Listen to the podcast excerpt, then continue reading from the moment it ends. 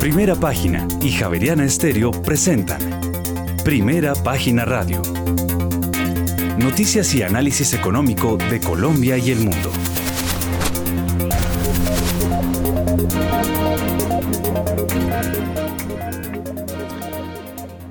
Muy buenos días, son las 6 de la mañana y 3 minutos. Bienvenidos a una nueva emisión de Primera Página Radio. En este jueves 29 de septiembre del año 2022 tendremos todas las noticias y el análisis económico de Bogotá, Colombia y el mundo hasta pasadas las 8 de la mañana. Bajo la dirección de Héctor Hernández y Héctor Mario Rodríguez, hoy presentamos el 66,6% de los analistas del mercado espera que la Junta del Banco de la República suba las tasas de interés en 150 puntos básicos este jueves a 10,5%. Así lo reveló el más reciente sondeo de primera página. Y la reforma tributaria incluirá dos días sin IVA al año para productos nacionales con un impacto fiscal estimado de 100 mil millones de pesos. Y la sobretasa de renta de 5 puntos porcentuales para el sector financiero colombiano incluida en la reforma tributaria será solo por 5 años. Y más adelante almacenes éxito IVA en Colombia con los mayores ingresos de las 500 empresas más grandes de Antioquia en 2021. Empresas Públicas de Medellín cerró este podio. Y las empresas generadoras y comercializadoras de energía tienen plazo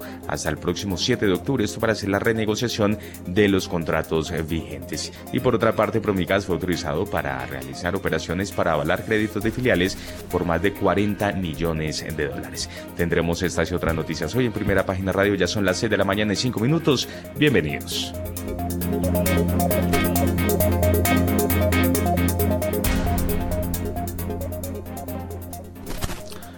Muy bien, ya son las 7 de la mañana y 5 minutos y entre tanto le damos una mirada al panorama internacional porque los futuros del Dow Jones y del Standard Poor's 500 caen este jueves por séptima vez en ocho sesiones ya que los inversionistas concluyeron que la lucha contra la inflación será un proceso más largo y doloroso de lo que se esperaba inicialmente. Esto se traduce en tipos de interés más altos y por más tiempo. Poco duró el alivio generado ayer por el Banco de Inglaterra que anunciaba que compraría bonos soberanos con vencimiento a largo plazo en los mercados secundarios explicando que el propósito de estas compras era el de restaurar las condiciones ordenadas en el mercado. Se buscaba mm, contrarrestar además las fuertes caídas en los precios de la deuda y consiguiente incremento en los costes de financiación derivados del fuerte estímulo fiscal anunciado el pasado viernes y que habrá que financiar con más deuda. El Reino Unido tendrá que seguir trabajando para recuperar la confianza del mercado en su capacidad para controlar la inflación y garantizar la sostenibilidad fiscal. Hoy la libra esterlina y el euro reanudan su caída después de estabilizarse la jornada tras la intervención del Banco de Inglaterra que anunció la compra de bonos de forma temporal para frenar la inestabilidad financiera generada en el mercado tras el fuerte estímulo fiscal anunciado el pasado viernes por el gobierno. En la apertura de la madrugada de este jueves se conoció que el índice de precios de consumo español, la inflación en este país, bajó hasta el 9% interanual en septiembre, mientras que la inflación subyacente, que no incluye ni alimentos frescos ni energía, se ha moderado levemente hasta el 6,2%. Hoy la libra cae de nuevo a 1,08 dólares, mientras que el euro baja a 0,96 dólares en el mercado de deuda, donde la rentabilidad de los bonos bajó ayer con fuerza tras el anuncio del Banco Central inglés, sube hoy de nuevo. El sector de las criptomonedas sigue intentando recuperar posiciones. El Bitcoin cotiza sobre los 19 mil dólares y el Ethereum rosa los 1.300 dólares. Y finalmente, muy atentos también a la cotización del café de Estados Unidos durante estos días. Hoy se mueve con subidas sobre los 2 dólares con 27 centavos la libra. Ya son las 6 de la mañana y 7 minutos y hasta ahora saludamos y damos la bienvenida a Daniel Escobar, uno de nuestros analistas invitados que se suma a esta emisión, Daniel, con un ojo puesto en el tema del Banco de Inglaterra y la intervención. ¿Qué significa, en qué consiste esta intervención y cuáles serán los impactos? Muy buenos días y gracias por estar con nosotros. Juan Sebastián, muy buenos días. Buenos días a la mesa de trabajo Primera Página Radio y como siempre muy especialmente a todos sus oyentes y seguidores en diferentes medios. Em, Juan Sebastián, pues esto del Banco de Inglaterra es eh, tal vez una advertencia que va más allá de, de, lo que hemos visto en estos días. Es una advertencia para todos los gobiernos que vengan con ideas innovadoras eh, para, digamos, cambiar la situación actual. Había un, programa en Netflix sobre rock que se llama Rompan Todo, pues esto es básicamente una advertencia que uno no puede llegar a romper todo porque en el mercado tiene consecuencias. ¿Qué pasó en Inglaterra el pasado viernes? El nuevo ministro de Finanzas eh, delineó un plan para reducir impuestos justo cuando el endeudamiento estaba muy alto y cuando tenían como un, un, manejo fiscal delicado. Por eso la anterior administración había dejado listos unos incrementos en temas tributarios el impuesto a las empresas iba a subir del 20 al 25%. Lo que decidió es que no iba a ese impuesto, no iba a incrementar ese impuesto, sino lo iba a reducir al 19. Eh, también redujo impuestos a las personas que de mayores ingresos. Esa tasa marginal máxima fue, o la propuesta es pasarla de 45 al 40%. Aún no ha sido aprobado de la propuesta, eso tiene que pasar por el Parlamento. Y otra serie de medidas que desde el lado tributario pues son menos ingresos de manera permanente. También Juan Sebastián, se vienen los elementos de ayudar a la población en esta época de cierre de año con eh, la cuenta de la calefacción, el consumo de energía, teniendo en cuenta todo eso que se ha venido hablando de Europa. Y digamos que esto va a ser transitorio. Lo que le molestó realmente a los inversionistas no fue este tema transitorio, sino es el tema permanente de reducir un tema de ingresos con la esperanza, que ya no la conocemos del año 2018 de Trump, de que el mayor crecimiento pague esos recortes de impuestos. Eh, el mayor crecimiento que se detonaría o se impulsaría por la menor carga tributaria. Eso no pasó en Estados Unidos, las empresas no invirtieron más, no se creció más realmente desde el punto de vista de, eh, como el tamaño, el dinamismo de la economía. Sí se consumió un poco más, eso sí es cierto, pero no alcanzó a compensar los ingresos que se dejaron de tener. ¿Cuál fue la reacción del mercado, Juan Sebastián? Pues bueno, al ver ese temor fiscal, pues fue incrementar las tasas de de la, de, de, la deuda pública, la, a, la, tasa a la cual se descuenta la deuda pública o, subirle el costo al gobierno británico, algo que tal vez el ministro de Finanzas eh, no estaba anticipando. En solo dos días se subieron 100 básicos las tasas en, en el Reino Unido y por eso Larry Summers calificó el viernes pasado a Reino Unido a esa política como si fuera un país emergente un país emergente que en este momento tiene dificultades fiscales, problemas de lucha de inflación y al mismo tiempo el gobierno lo que viene es con una gran idea de hacer un impulso fiscal adicional. Entonces el mercado lo cobró. Muy rápidamente el día martes los fondos de pensiones, de acuerdo a lo que estaba leyendo acá, eh, Juan Sebastián, le estaban pidiendo al Banco Central eh, inglés que hiciera algo porque esa aceleración de tasas podría generar una catástrofe en el funcionamiento del mercado. No hizo caso el, martes, lo hizo hasta el día de ayer anunciando que por ahora va a frenar la idea de vender títulos y lo que va a hacer es comprar títulos cada día a 5 billones de libras esterlinas. Entonces, básicamente ese anuncio del viernes pasado del ministro de Finanzas puso contra la pared al banco inglés, que en este momento está luchando contra la inflación, y le tocó decir para tratar de arreglar todo el desorden que generó esas declaraciones del, ministro de Finanzas, que tenía que salir a comprar, comprar títulos y eso calmó transitoriamente al mercado. Ahora, lo que es interesante es cómo reaccionaron los mercados, como tú dices. Las acciones se valorizaron ayer, casi el 2% en el Standard Poor's, pero pues es que no uno puede tomar ese anuncio de compra transitoria de títulos por parte del Banco de Inglaterra como una política expansiva realmente. Esto está tratando de arreglar un problema, un problema generado por declaraciones de su ministro de Finanzas que generó dudas sobre la sostenibilidad fiscal. Y eh, eh, Juan Sebastián, si lo traemos a Colombia, eso es una advertencia sobre nuestra reforma pensional. Los fondos de pensiones son los principales compradores de deuda pública colombiana si en esa reforma pensional se le elimina esa posibilidad o se le reduce o se le restringe, pues la respuesta de los inversionistas va a ser muy agresiva. Yo creo que por eso, creo que más allá de hablar de, de lo que pasa en el Reino Unido, son las lecciones para el resto de mercados, Juan. Son las 6 de la mañana y 12 minutos, a las 6 y 12. Muy buenos días a todos nuestros oyentes, a Daniel Escobar, al equipo de producción, a usted Juan Sebastián. Yo estaba aquí observando que el precio del petróleo está volviendo otra vez acercándose a, a los 90 dólares el barril. Está, según mis datos, en 89,7 dólares el barril, el Brent. A ver cuáles son sus datos, Juan Sebastián. Estamos de acuerdo, Héctor, porque fíjese que el petróleo cae por la fortaleza del dólar, pero las conversaciones de la OPEP más ofrecen algún apoyo. Ambos índices de referencia, el WTI y el Brent, habían rebotado alrededor de un 4% durante las dos sesiones anteriores, después de alcanzar mínimos de nueve meses esta semana, cuando el huracán Ian amenazó con interrumpir el suministro en el Golfo de México. El huracán de categoría 4 azotó el estado de Florida, desató lluvias torrenciales y además amenazó con inundaciones extensas, pero desde entonces ha disminuido significativamente. 2020. En este momento, el petróleo de referencia Brent, como usted lo indica, se mueve sobre los 89 dólares con 7 centavos el barril, sube 0,43%, mientras que el WTI sube 0,23% hasta ahora y se cotiza sobre los 82 dólares con 34 centavos el barril. Muy bien, son las 6 de la mañana y 13 minutos. A ver, el petróleo. Daniel Escobar de Fidu Occidente, ¿cómo está viendo el comportamiento del crudo? Pues Héctor, como pues usted dice, hoy está rebotando. Aparentemente al comienzo de, semana algunos dijeron que la tormenta em, que se convirtió en huracán ya de categoría 4, Ian, eh, podría afectar producción en el Golfo de México. Leí un documento donde se hablaba de 480 mil barriles menos de producción.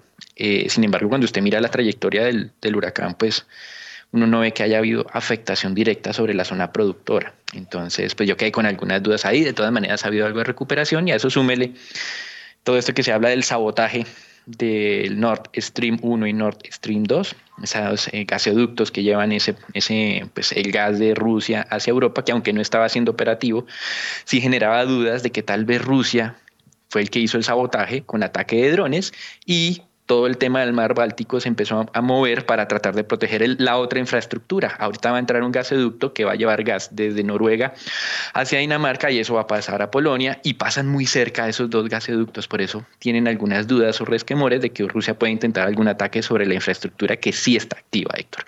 Entonces tal vez estos dos elementos nos explican en conjunto con lo que mencionó Juan Sebastián de la reunión de la OPEP de esa recuperación de corto plazo. Y en general, están más estresados en este momento por la desaceleración o la recesión que se va a venir que por este choque de corto plazo de la oferta por la falta de suministro de, energéticos que viene de Rusia hacia Europa.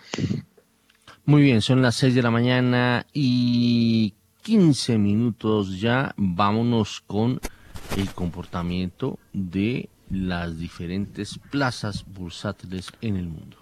Sí, señor, pero antes una recomendación porque Pay desde hace 15 años ha contribuido con el crecimiento económico del país, consolidando un portafolio diversificado de 151 activos generadores de renta, avaluado en cerca de 8 billones de pesos, 6 y 15. En primera página radio, las bolsas del mundo. Altibajos en los principales índices asiáticos animados por Wall Street pero frenados por las inmobiliarias. Al comienzo hubo buen tono tras la jornada de Wall Street de este miércoles después de la compra de deuda británica por parte del Banco de Inglaterra. Sin embargo, en la última hora de negociación todos los avances se evaporaron y con los inversores institucionales y minoristas como vendedores netos, buena parte del parque volvió a reducir cualquier apuesta por el riesgo ante la perspectiva de que las políticas de endurecimiento monetario de los principales bancos centrales depararán una recesión global. El Nikkei de la Bolsa de Tokio subió 0,95%, el selectivo más Apple Topics ganó 0,74%. El índice de referencia de la Bolsa de Shanghái perdió hoy 0,13%, mientras que el parque de Shenzhen repuntó 0,1%. El índice Hang Seng de la Bolsa de Hong Kong cerró hoy con pérdidas del 0,49%. Finalmente, el Kospi de la Bolsa de Seúl cerró este jueves prácticamente plano al ganar tan solo 0,08% y el índice de valores tecnológicos Kosdaq subió 0,18%. Los mercados bursátiles europeos se debilitaron debido al aumento del temor por la inflación, a pesar del Banco de Inglaterra, que intervino este miércoles después de una corrida de la libra anunciando que comenzaría a comprar bonos a largo plazo de forma temporal, esto para calmar el caos del mercado. Sin embargo, el alivio asociado a esa medida no ha durado mucho, ya que la perspectiva económica europea sigue siendo extremadamente incierta, especialmente dada la actual crisis energética de la región a medida que se acerca el invierno y tras haberse considerado más que probable la posibilidad de una recesión en Europa por parte del Banco Mundial. El IBEX 35 de Madrid incrementa su caída inicial hasta el 1,18%. El DAX alemán cotizaba 1,7% más abajo. El CAC a 40 de París caía 1,7% y finalmente el FTSE 100 de Londres descendía 2,2%. Bueno, son las seis de la mañana y 17 minutos. Antes de entrar en el, en el análisis de el por qué el comportamiento de las bolsas tanto en Asia como en Europa, Daniel Escobar, por favor, póngase la bata blanca, saque la tiza, el tablero, porque hay un tema que ahí se está tratando y es el de el Banco de Inglaterra que está saliendo a comprar bonos. ¿qué pasa cuando un banco central sale o a comprar bonos o a vender bonos? ¿Qué es el efecto que persigue? ¿Qué es lo que se ve en una economía cuando se hacen ese tipo de operaciones? A ver, Daniel, el profesor Daniel Escobar de FIDU Occidente. Bueno, Héctor, cuando uno está dando clases sobre temas monetarios y habla de los bancos centrales irrigando o retirando liquidez vía compra de títulos, lo que uno está pensando es cuál es el objetivo de la entidad, o acelerar o desacelerar la economía. Si usted ve al Banco de Inglaterra y le quita todo el contexto de lo que ocurrió el viernes para acá y solo se queda con el anuncio que va a comprar diariamente 5 billones de libras, billones, ¿no? No, no, no caigamos en el eh, billón anglosajón, Héctor, no caigamos en las imprecisiones que hemos escuchado últimamente por acá en Colombia. Em, pues uno dice, oiga, está irrigando liquidez, si está irrigando liquidez, quiere impulsar la economía y si quiere impulsar la economía, ok, vamos a estar todos muy felices eh, y las acciones se van a poder valorizar. Pero eso es bajo el esquema normal. Pero estos últimos días no estamos en un esquema normal. Y realmente el propósito de Inglaterra, del Banco de Inglaterra, no es acelerar la economía como normalmente ocurre cuando hacen estos anuncios, sino tratar de arreglar un desorden generado por declaraciones por el ministro de Finanzas de este país. Declaraciones que lo que generaron fue preocupación sobre la capacidad del Reino Unido para honrar sus deudas y sus obligaciones. Eh, y digamos que entonces esta parte de la clase uno nunca se la dan. En medio de un estrés o muy difícilmente se la hablan en, en, la universidad, Héctor. Cuando hay estrés en el mercado y hay una mala asignación de recursos y las tasas se disparan más allá de lo que el Banco Central quiere, tiene que entrar a arreglar el funcionamiento de ese mercado. Y entonces en momentos especiales hemos visto cómo han entrado a intervenir los bancos. Recuerden la época de la pandemia, Héctor, que pues aunque también estaban pensando una política expansiva, el Banco de la República tuvo que generar unos mecanismos de liquidez para que no se generaran esas malas asignaciones de tasas de descuento en los títulos. Entonces dio liquidez en temas de deuda corporativa y dio liquidez también para la deuda pública, que ya se desactivaron porque ya no estamos en ese momento especial. En este caso, lo que estamos hablando del Banco Central del Reino Unido es exactamente eso, algo especial, algo transitorio, algo de 14 días, dicen ellos, no para bajar las tasas realmente, sino para dar liquidez al mercado y que no haya una mala asignación de recursos y que no tengamos esas noticias como ayer de los fondos de pensiones británicos pidiéndole cacao al Banco Central. Bueno, pero vámonos, porque es que usted eh, empezó la clase con una con, eh, con una, un planteamiento como de corrección. Vámonos a lo plano. ¿Qué sucede cuando se compran bonos y qué sucede cuando se venden bonos? Bueno, Héctor, eh, un paso atrás entonces. Cuando se compran bonos, el Banco Central está dando a cambio liquidez, dinero. Y eso se asume que mm, puede ayudar a estimular de alguna manera la actividad económica. Ese es el marco normal si el Banco Central tiene que hacer eso, es porque la economía está débil. Eh, y es una forma para intentar ayudar a que esa debilidad se vaya revirtiendo. Cuando el Banco Central hace lo contrario, que es eh, vender títulos, entonces entrega al mercado un título y recoge liquidez. Está haciendo todo lo contrario, está tratando de moderar, en teoría, ese ritmo de actividad económica para evitar problemas inflacionarios. Lo interesante de esta situación, Héctor, es que el Banco Central de Inglaterra iba a iniciar un proceso de venta de títulos, es decir, iba a quitar liquidez del mercado. ¿sí? Entonces, ese era el marco en el que estábamos todos hasta que el viernes pasado el ministro de Finanzas británico dijo lo que dijo. Entonces, por eso genera tanta como incertidumbre estos movimientos que el día de ayer las acciones subieron, que el día de hoy vuelven y caen, que sí va a cambiar la política monetaria del Banco de Inglaterra, que no va a cambiar, que hay que tener cuidado, porque lo que estaba haciendo eran los planes de retiro de liquidez, retiro de liquidez. Y el anuncio lo que hace es todo lo contrario, está generando como una incoherencia, pero dentro del funcionamiento del Banco Central es coherente intentar que los mercados funcionen de una manera apropiada, porque ahí sí no importa la política monetaria que usted quiera implementar, si el mercado financiero no está funcionando bien, puede tener consecuencias muy, muy complicadas. Entonces, nuevamente en la clase, el Banco Central compra títulos para irrigar liquidez, para supuestamente incentivar el crecimiento, porque al haber más liquidez se baja el costo del dinero, al haber menos costo del dinero la gente se puede endeudar más, las empresas pueden invertir más. Y por el contrario, cuando el Banco Central lo que está haciendo entonces es entre vendiendo títulos, ¿sí? que es el tapering que conocemos de la Fed y lo que iba a implementar Inglaterra hasta el día viernes, lo que pasa ahí es todo lo contrario. Entrega títulos, quita liquidez del mercado, se sube el costo del dinero, se hace más escaso el dinero, se eleva entonces la dificultad para las compañías para endeudarse, para las familias para endeudarse y por lo tanto la economía se desacelera. Muy bien, ah, pero ahora sí, metámonos al análisis de eh, el comportamiento mixto que se dio, por ejemplo, en Asia y vemos que en, eh, en, Europa eh, mm, hubo como más una un apachurramiento que una efervescencia a raíz de las decisiones adoptadas por el Banco Central de Inglaterra. Vámonos ahora sí con el análisis de lo ocurrido en las bolsas de Asia y de Europa. Bueno, Héctor, cuando usted lee entonces que el Banco de Inglaterra va a comprar 5 billones de libras en títulos durante 14 días, em, entonces lo que interpreta es que va a haber irrigación de liquidez y ayer los mercados que habían caído tanto durante las últimas jornadas estaban buscando una razón para el rebote, porque los mercados no caen de manera lineal. Y esa razón la encontraron en solo el titular, irrigación de liquidez del Banco Central de Inglaterra. ¿sí? Em, y hubo un rebote muy importante.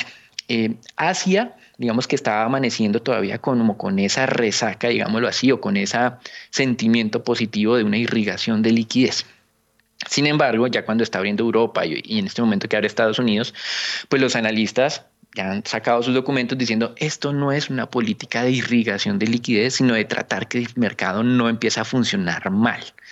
Las tasas de interés seguirán siendo o seguirán tendiendo por lo menos una tendencia alcista desde el punto de vista de las tasas de referencia de los bancos centrales. Eso no va a cambiar el posicionamiento que están teniendo en la lucha contra la inflación. Es decir, nos están devolviendo al día lunes. Eh, donde el sentimiento pues está afectado por ese riesgo de que esa acción de los bancos centrales nos lleven a una coyuntura económica muy difícil en los próximos trimestres. Entonces hoy vemos cómo se revierte una parte de esa expectativa favorable. Ahora, desde el punto de vista de niveles, sector, el Standard Poor's estaba en los mínimos del año. Y para algunos inversionistas es una oportunidad de compra, entonces puede haber rebotes sin necesidad de que el Banco Central inglés tenga que salir a decir esas ah, eh, o sacar esas medidas y sin necesidad de que el mercado interprete mal lo que quiere hacer el Banco Central. Realmente no es una irrigación de liquidez, sino es un tema que está tratando de preservar el funcionamiento del mercado para que no haya consecuencias futuras más dolorosas por malas declaraciones de funcionarios públicos. Y lo peor de todo, Héctor, es que hoy la primera ministra británica y su ministro de Finanzas insisten en que ese va a ser el plan que van a implementar, el de los recortes de impuestos. Muy bien, son las 6 de la mañana y 26 minutos. Nos vamos ahora con las bolsas latinoamericanas. Las bolsas latinoamericanas en primera página radio. Los principales índices accionarios de Wall Street volvieron a presentar ganancias ya que no lo hacían desde la jornada previa al anuncio de política monetaria por parte de la Reserva Federal, cuando hizo su tercer incremento de 75 puntos base con la finalidad de regresar a la estabilidad en los precios, es decir, controlar la inflación.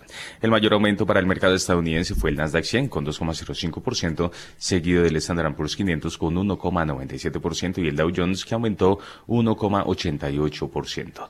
El índice Standard Poor's Merval de la Bolsa de Buenos Aires cerró con una subida del 1,88%. El índice Ibovespa de la Bolsa de Valores de Sao Paulo avanzó tan solo 0,07%.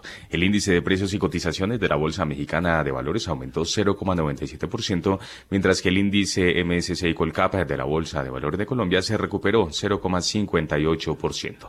El índice IPSA de la Bolsa de Santiago de Chile perdió 1,55% y finalmente el índice general de la Bolsa de Valores de Lima ganó 2,81%. Bueno, entonces nos metemos ahora con las bolsas latinoamericanas. A ver, aquí yo estaba observando y estaba oyendo a Juan Sebastián eh, que Argentina subió, eh, Brasil subió, eh, la bolsa mexicana subió, la bolsa colombiana subió y la bolsa de Lima subió. La única que cayó, y cayó 1,55%, o sea, una magnitud relativamente fuerte, fue la bolsa de Santiago de Chile. Vamos a mirar el vecindario, a ver, Daniel Escobar, de Fido Occidente. Pues Héctor, como lo explicábamos ayer, una buena jornada de rebote de mercados accionarios, de lo cual pues América Latina copió ese, ese movimiento en términos generales. Entonces, ese es como el, efecto de corto plazo de los rebotes, le, le, pega a todo, pero probablemente, como hemos dicho en muchas ocasiones, pueda ser el rebote del gato muerto. ¿sí? Es decir, es un rebote para volver a caer, porque todavía seguimos viendo que los analistas no han revisado la baja de una manera consistente las expectativas de utilidades si es que vamos para un escenario recesivo a futuro. Em, eso, digamos que es interesante ver esos rebotes de corto plazo. Como dije previamente, las caídas no son lineales, no son eh, durante todas las jornadas, pero en tendencia, pues sí lo ha sido. ¿Qué debe estar buscando un, inversionista, Héctor? Precisamente eso que mencionaba yo. ¿Hacia dónde podría oscilar el mercado en escenarios recesivos?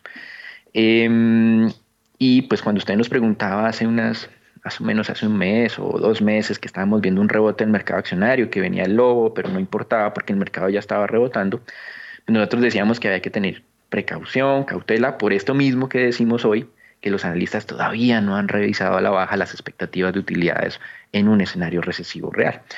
Em, y digamos que vimos durante la última semana una revisión del Standard Poor's, que es el índice guía para muchos mercados, por parte de Goldman Sachs a la baja. Lo pasó de 4.300 a, a 3.600, que prácticamente estábamos ahí. Si uno pensara que Goldman Sachs es 100% acertado, uno pensaría, bueno, no es una mala idea comprar acciones hoy hacia largo plazo. Eso puede ser una buena, una buena decisión. Tal vez la alerta que nosotros teníamos, la precaución se puede ir moderando, pero hay que ser un poquito ácidos, no hay que salir a comprar de frente, Héctor, en estos momentos, sobre todo cuando algunas otras casas de inversión como Morgan Stanley nos pone, yo tengo un escenario ácido de posibilidad de caída de ese índice de referencia para el mundo que me da desde el 3.000 al 3.400. Entonces, cualquiera que vaya a desplegar compras ahora, Héctor, la recomendación es no meta todo de una sola vez, hágalo con calma porque muy probablemente todavía pueden irse noticias negativas adicionales. Bueno, son las 6 de la mañana y 31 minutos. A las 6 y 31, mmm, a ver, eh, eh, Juan Sebastián, ¿qué se sabe de Ian? Pues fíjese, Héctor, que y, Ana hasta ahora ha presentado, pues bueno, ha presentado algunos estragos. Recordemos que entra por la costa de y por el estado de la Florida, que son es la zona más afectada, y justamente Tampa ha sido, digamos, una de las zonas eh, también que ha, mostrado una gran emergencia y una gran alerta en relación con este, en relación con este huracán. Actualmente ya Ian se, eh, se convierte en una tormenta tropical. Se ha debilitado con vientos de 104 kilómetros por hora y ráfagas eh, un poco más altas. Esto de acuerdo con la actualización del Centro Nacional de Huracanes. Todavía se espera que este ciclón tropical produzca fuertes vientos, intensas lluvias y marejadas ciclónicas en partes de la Florida, también en Georgia y las Carolinas durante los próximos tres días. Bueno, pues Héctor Mario nos está contando que el huracán Ian entró a Florida como categoría 4. Dos millones de hogares sin electricidad ahora es tormenta tropical. Es decir, que la cosa pues se ha ido calmando. El huracán Ian tocó tierra este miércoles por la tarde como un poderoso ciclón de categoría 4 muy cerca de Cayo Costa en el área metropolitana de Fort Myers. El fenómeno se degradó a tormenta tropical este jueves mientras continúa azotando eh, la Florida. Los vientos máximos eh, sostenidos se redujeron a 65 millas por hora, es decir, 100 kilómetros por hora, con ráfagas, como usted lo decía, eh, más altas a primera hora del jueves, según el Centro Nacional de Huracanes de la zona. Bueno, a ver, 6 de la mañana y 33 minutos. hay noticia observo que hay noticia de Porsche. ¿Qué sabe usted de Porsche? Sí, señor. Fíjese que a las 6 y, a 6 y 33 hay que señalar que Porsche, que además está valorada en 72.600 millones de dólares, debutó en una de las ofertas públicas iniciales más grandes de Europa. La salida al mercado le dará a Porsche mayor independencia empresarial. A Volkswagen, por su parte, los ingresos derivados de esta salida le proporcionan más flexibilidad en la transición hacia la electromovilidad y en la transformación digital.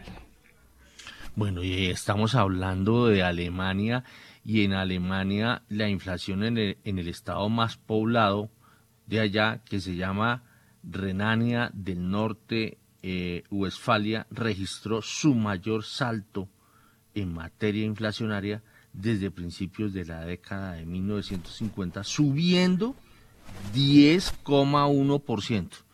10,1%. Ya eh, nosotros nos codeamos en materia inflacionaria. Europa se está codeando con los países latinoamericanos que por lo general andan, marchan alrededor del 10% de la inflación. Eh, bueno, algunos, porque por ejemplo Colombia hacía un buen tiempo que, por lo menos que desde finales de los noventas, que no eh, marchaba por encima del 10% su inflación pues ya nos codeamos, o más bien, ya los europeos se codean con Latinoamérica. A ver, Daniel Escobar, metámosle a esto, eh, tormenta tropical, eh, eh, más inflación, más Porsche. Bueno, comenzamos por el último. Porsche, lo único que sé, Héctor, es que debutó en bolsa nuevamente hace, pues, durante la semana pasada. Ya tenía un debut positivo en medio de toda esta tormenta y huracán que hemos tenido en el mercado. Eh, eso es lo que ha llamado la atención eh, por este lado, pero más allá no tengo un análisis específico que, compartirles. Creo que la capitalización de mercado hablaban de unos 60, 70 billones de dólares aproximadamente. Ah, Con eh, perdón, perdón lo interrumpo por con el tema de Porsche. Me gustaría tener, aunque sea por allá, uno modelo 65, modelo 70. Yo con eso me conformaría tener un porchito. Uy, Dios mío. Siga usted, a ver, Daniel Escobar. Bueno, Héctor, con respecto al huracán Ian, pues como mencioné, algunos especularon que podía tener efectos en el mercado petrolero, porque normalmente cuando se va al Golfo de México, pues eso es lo que termina pasando. Sin embargo, pues la trayectoria del huracán no iba hacia la zona productora. Entonces por eso me llamaba la atención ese, como esa expectativa, parecía un poco muy negativa desde el punto de vista de la operación eh, de, la, pues de la producción eh, de petróleo en, esa parte del mundo. Eh, sin duda, pues hay retrasos en temas de puertos, mientras pues los barcos se desvían un poco y eso, pero yo creo que en términos inflacionarios debería ser un impacto contenido, más aún teniendo en cuenta la tradición de los Estados Unidos de manejar este tipo de eventos diferente a otros países que necesitan ayuda de todo el mundo. Ellos digamos que son muy independientes en esta parte. Em, y el último tema, ¿cuál es, Héctor? Bueno, estábamos hablando de eh, la inflación. Estamos bueno, toca, con... toca un tema que es eh, bien interesante. Es como si todos estuviéramos ahora en el mismo club de inflaciones eh, altas, de doble dígito. tal vez el único país desarrollado eh, que ha venido combatiendo la inflación, pero no llegó al doble dígito, es los Estados Unidos, porque ya lo vemos en algunos mercados europeos, como usted lo mencionaba, en temas del Reino Unido, incluso con previsiones de 18% para los próximos meses. Eh, pues esto genera una incomodidad desde el punto de vista del funcionamiento de los bancos centrales, tienen que dar mensajes agresivos, ¿sí? Eh, y creo que eso es como algo que es sorpresivo. Nadie pensaba que eso iba a ocurrir este año. Las proyecciones de inflación, si usted revisa a finales del 2021 para el 2022, pues no eran así de, complicadas y eso explica por qué ha habido tanto movimiento en los mercados y por qué ha habido tantas repercusiones en la renta fija. Y ahora, incluso en los Estados Unidos, Héctor, que no ha tenido esos dobles dígitos de inflación, el funcionamiento del mercado de deuda pública no ha sido normal. La volatilidad ha sido alta, la liquidez se ha afectado, eh, porque ha sido una coyuntura muy especial que no se presentaba hace como unos 40 años. Entonces creo que eso es como los elementos a tener en cuenta desde el funcionamiento del mercado y desde las personas, recordar, Héctor, a todo el mundo, como siempre hacen todos los analistas acá, que la inflación es el peor impuesto que pagan los pobres. ¿Por qué? Porque los pobres no tienen activos que sean compensados por esa inflación. tienen gastos y los gastos básicamente van impactados directamente con este frente. Entonces creo que eso es un elemento que hay que destacar, reiterar para demostrar o para explicar por qué es importante que los bancos centrales atajen este fenómeno o este problema. Muy bien, son las 6 de la mañana y 38 minutos. Mm, yo prefiero preguntarle a Juan Sebastián cuáles son los datos que van a poner a los mercados hoy o con los pelos de punta o los van a relajar. Vámonos con las referencias. En primera página radio, las claves de la jornada. A las 6 de la mañana y 39 minutos y arrancamos en Europa porque hoy hablarán Frank Helderson, Elizabeth McCall, Fabio Panetta y Philip Lane del Banco Central Europeo. Se destacan además la confianza empresarial de España, así como la confianza empresarial y del consumidor en Portugal y también en la zona euro. En Estados Unidos hablarán Loretta Mester y James Bullard del Comité Federal del Mercado Abierto de la Reserva Federal. La Oficina de Análisis Económico publicará el dato definitivo del PIB al segundo trimestre del año.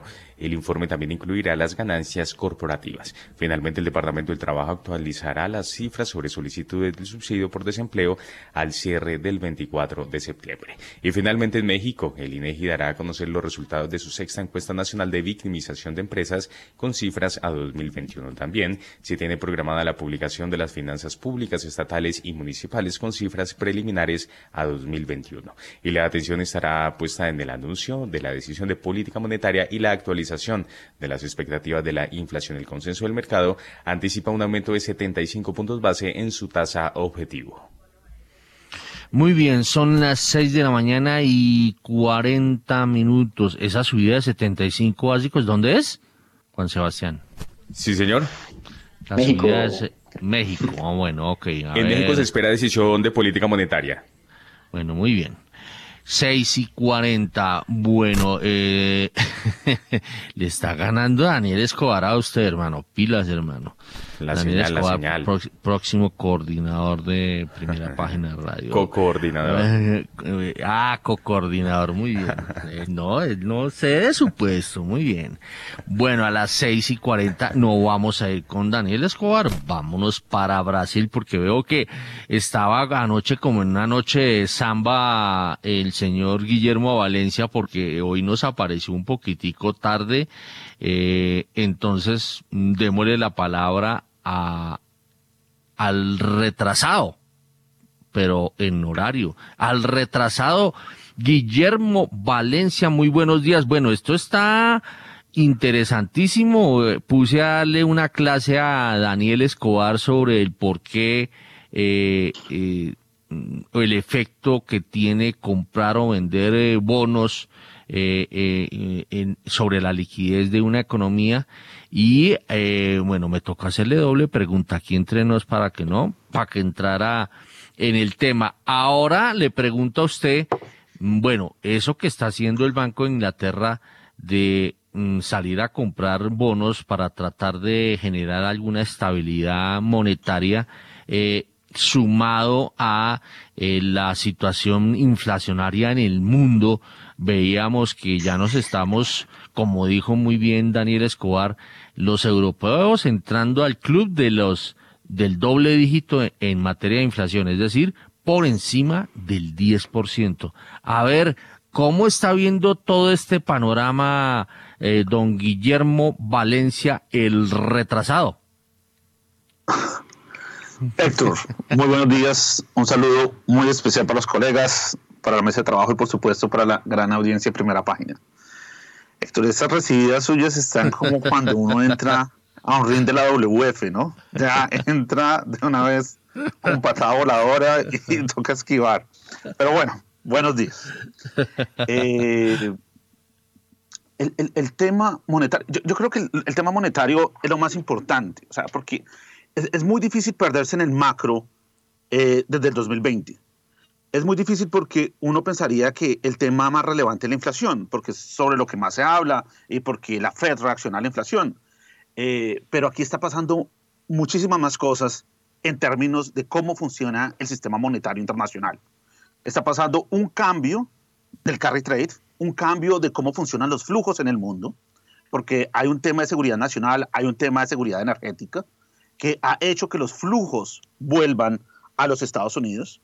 Hay un tema inflacionario que también crea eh, una oportunidad eh, de que esos flujos también por, por, medio de, de, incentivos financieros también vuelvan a los Estados Unidos. Pero lo que se está acelerando aún más es que la inhabilidad de varios países desarrollados de realmente tener una moneda de reserva como el dólar se está empezando a sentir. Entonces, cuando el yen japonés, cuando el Banco Central de Japón trata de defender su moneda, pues en últimas, ¿qué está haciendo? Va a tener que vender reservas, va a tener que vender bonos del Tesoro de Estados Unidos, lo que quiere decir que va a poner más presión sobre los tesoros de Estados Unidos, lo que quiere decir que va a crear un ciclo donde la liquidez se contrae más y va a poner más presión en, en aquellos países emergentes que están endeudados eh, en dólares. Entonces, está empezando un ciclo casi, nosotros pensamos que, es el ciclo más, más fuerte y tal vez el final de un dólar fuerte. Y, eso se ve por la intervención de Japón, se ve por la intervención del Reino Unido, eh, tal vez el ECB tenga que hacer algo en algún momento. Eh, pero ahora bien, ¿qué tantas balas tienen esos bancos centrales? Entonces, si los desarrollados que pueden imprimir están así, no me quiero imaginar los emergentes que tienen reservas limitadas y van a tener que reaccionar en algún punto. ¿Qué les queda? ¿Qué queda en la ecuación? Tal vez vamos para el camino que usó Rusia, porque observemos todas las devaluaciones. Irónicamente, el punto donde se genera el conflicto, uno pensaría que Rusia debería tener una volatilidad gigantesca, el rublo ruso debería tener una volatilidad gigantesca, no la tiene. ¿Por qué? Porque Putin implementó un control de capital severo. ¿A costa de qué? Una pérdida en el crecimiento y que básicamente la gente no puede sacar el dinero de Rusia. No es diferente en China. Y, yo tengo varios amigos acá que tienen relación con China y me dicen, China no se puede sacar dólares. Punto. Es imposible sacar dólares. Lo único que sale de China es mercancía. Entonces, hay un mundo que, y, eso es importante porque eso va a ser la mitad del mundo, que va a tener control de capitales y en ese mundo es el que tenemos que navegar. En un mundo así ya ha existido. Ese era el mundo de la Guerra Fría. Existía un bloque que funcionaba con un sistema monetario, existía otro bloque que funcionaba con otro sistema monetario y poco a poco estamos convergiendo a una segunda Guerra Fría, donde China y Rusia se muestran como un contendor a la hegemonía geopolítica de los Estados Unidos. Bueno, ay Dios mío, esto está complicado, pero mm, vámonos un poco con, con el tema con el tema didáctico, porque es que em, usted ha oído al presidente de Turquía, ¿no? El presidente de Turquía ah, se ha comportado completamente diferente a lo que dicen los libros de texto de economía y pues obviamente el sancocho ya está terrible. Inflaciones por encima del 80% y cosas así. La, la pregunta del millón es, o más bien, la pregunta que hay que resolverle a los oyentes es, ¿por qué una subida de tasa de interés genera o puede generar o puede ayudar a que la inflación se calme? Porque la lógica del, del presidente de Turquía es que si usted sube las tasas de interés, pues genera disque más inflación. A ver, Guillermo Valencia, póngase la bata y explíquenos. Bueno, entonces siempre que uno quiere entender cuáles son las posiciones en particular de los políticos, pues toca saber cuáles son sus incentivos.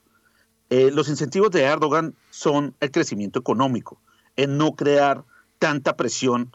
Puede existir inflación, pero si hay crecimiento, él se mantiene en el poder. Entonces, e, él cuando empieza con esos discursos eh, de tratar de bajar las tasas, porque él quiere que las tasas no sean tan altas, a pesar de que la inflación en Turquía es del 80%, es porque quiere de alguna manera crecimiento, quiere expansión de crédito y eso lo mantiene en el poder.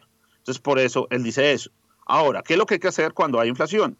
Cuando hay inflación hay que subir las tasas, punto. Pero cuando uno sube las tasas, pues le pega el crecimiento económico. Cuando le pega el crecimiento económico, pues no es popular. Y cuando no es popular, pues tiene protestas en las calles y tiene personas que de pronto tratan de hacer un golpe de Estado, como ya pasó en el 2014. Entonces, Ese es el tema que está en juego en Turquía. Ahora, la inflación no es un tema que solo depende de los bancos centrales. Y yo creo que eso es lo que está en juego, que nosotros sobredimensionamos la capacidad de los bancos centrales y los bancos centrales estaban quedando como el dios del sistema financiero. Y no lo es, ¿sí? porque el sistema financiero depende de la capacidad de una nación de generar productividad. ¿Sí? Porque al final es eso lo que absorbe la deuda, es eso lo que absorbe la inflación. Y, esa es la gran pregunta.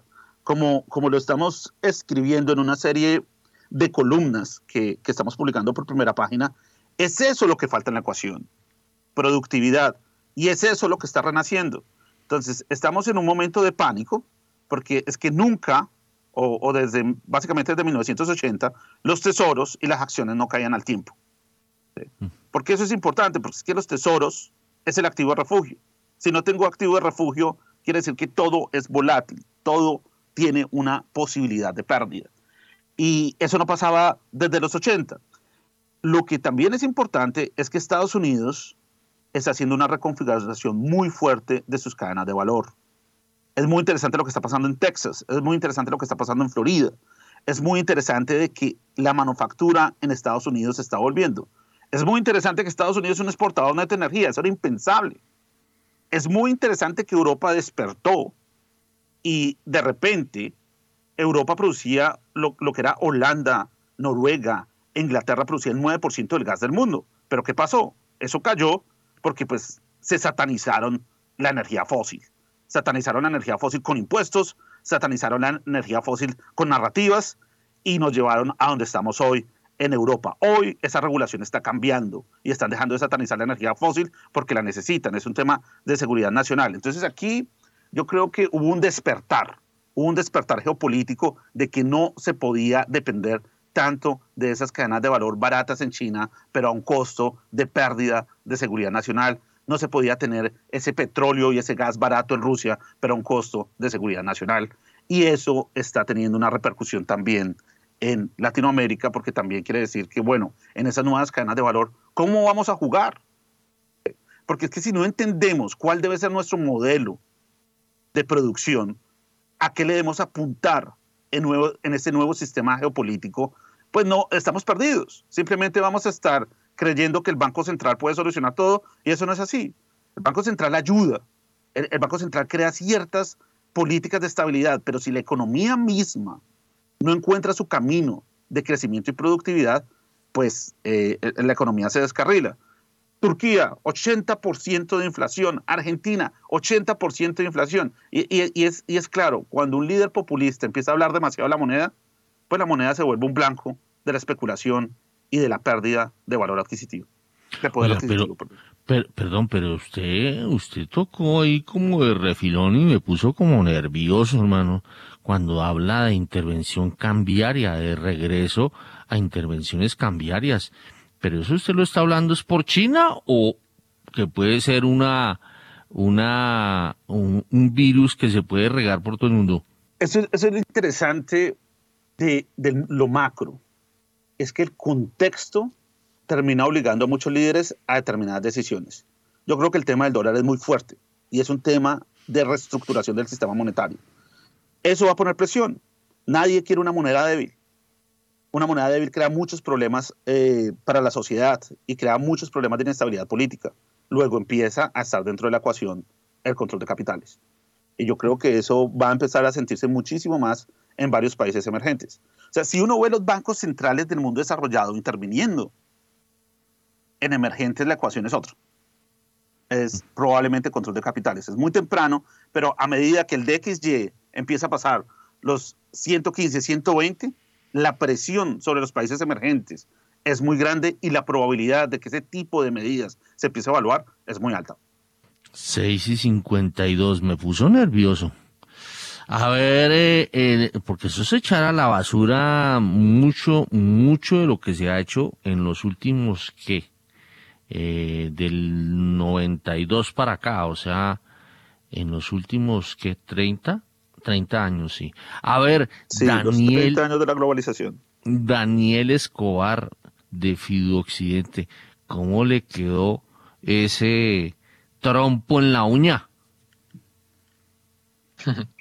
Bueno, Héctor, eh, antes de hablar del tema intervenciones cambiarias o de modificar ese esquema del sistema cambiario, eh, hay algo que dijo Guillermo que creo que es muy cierto. Un despertar en Europa sobre la seguridad energética, despertar que en Colombia como que nos hace falta que el gobierno lo tenga en cuenta en todo su discurso.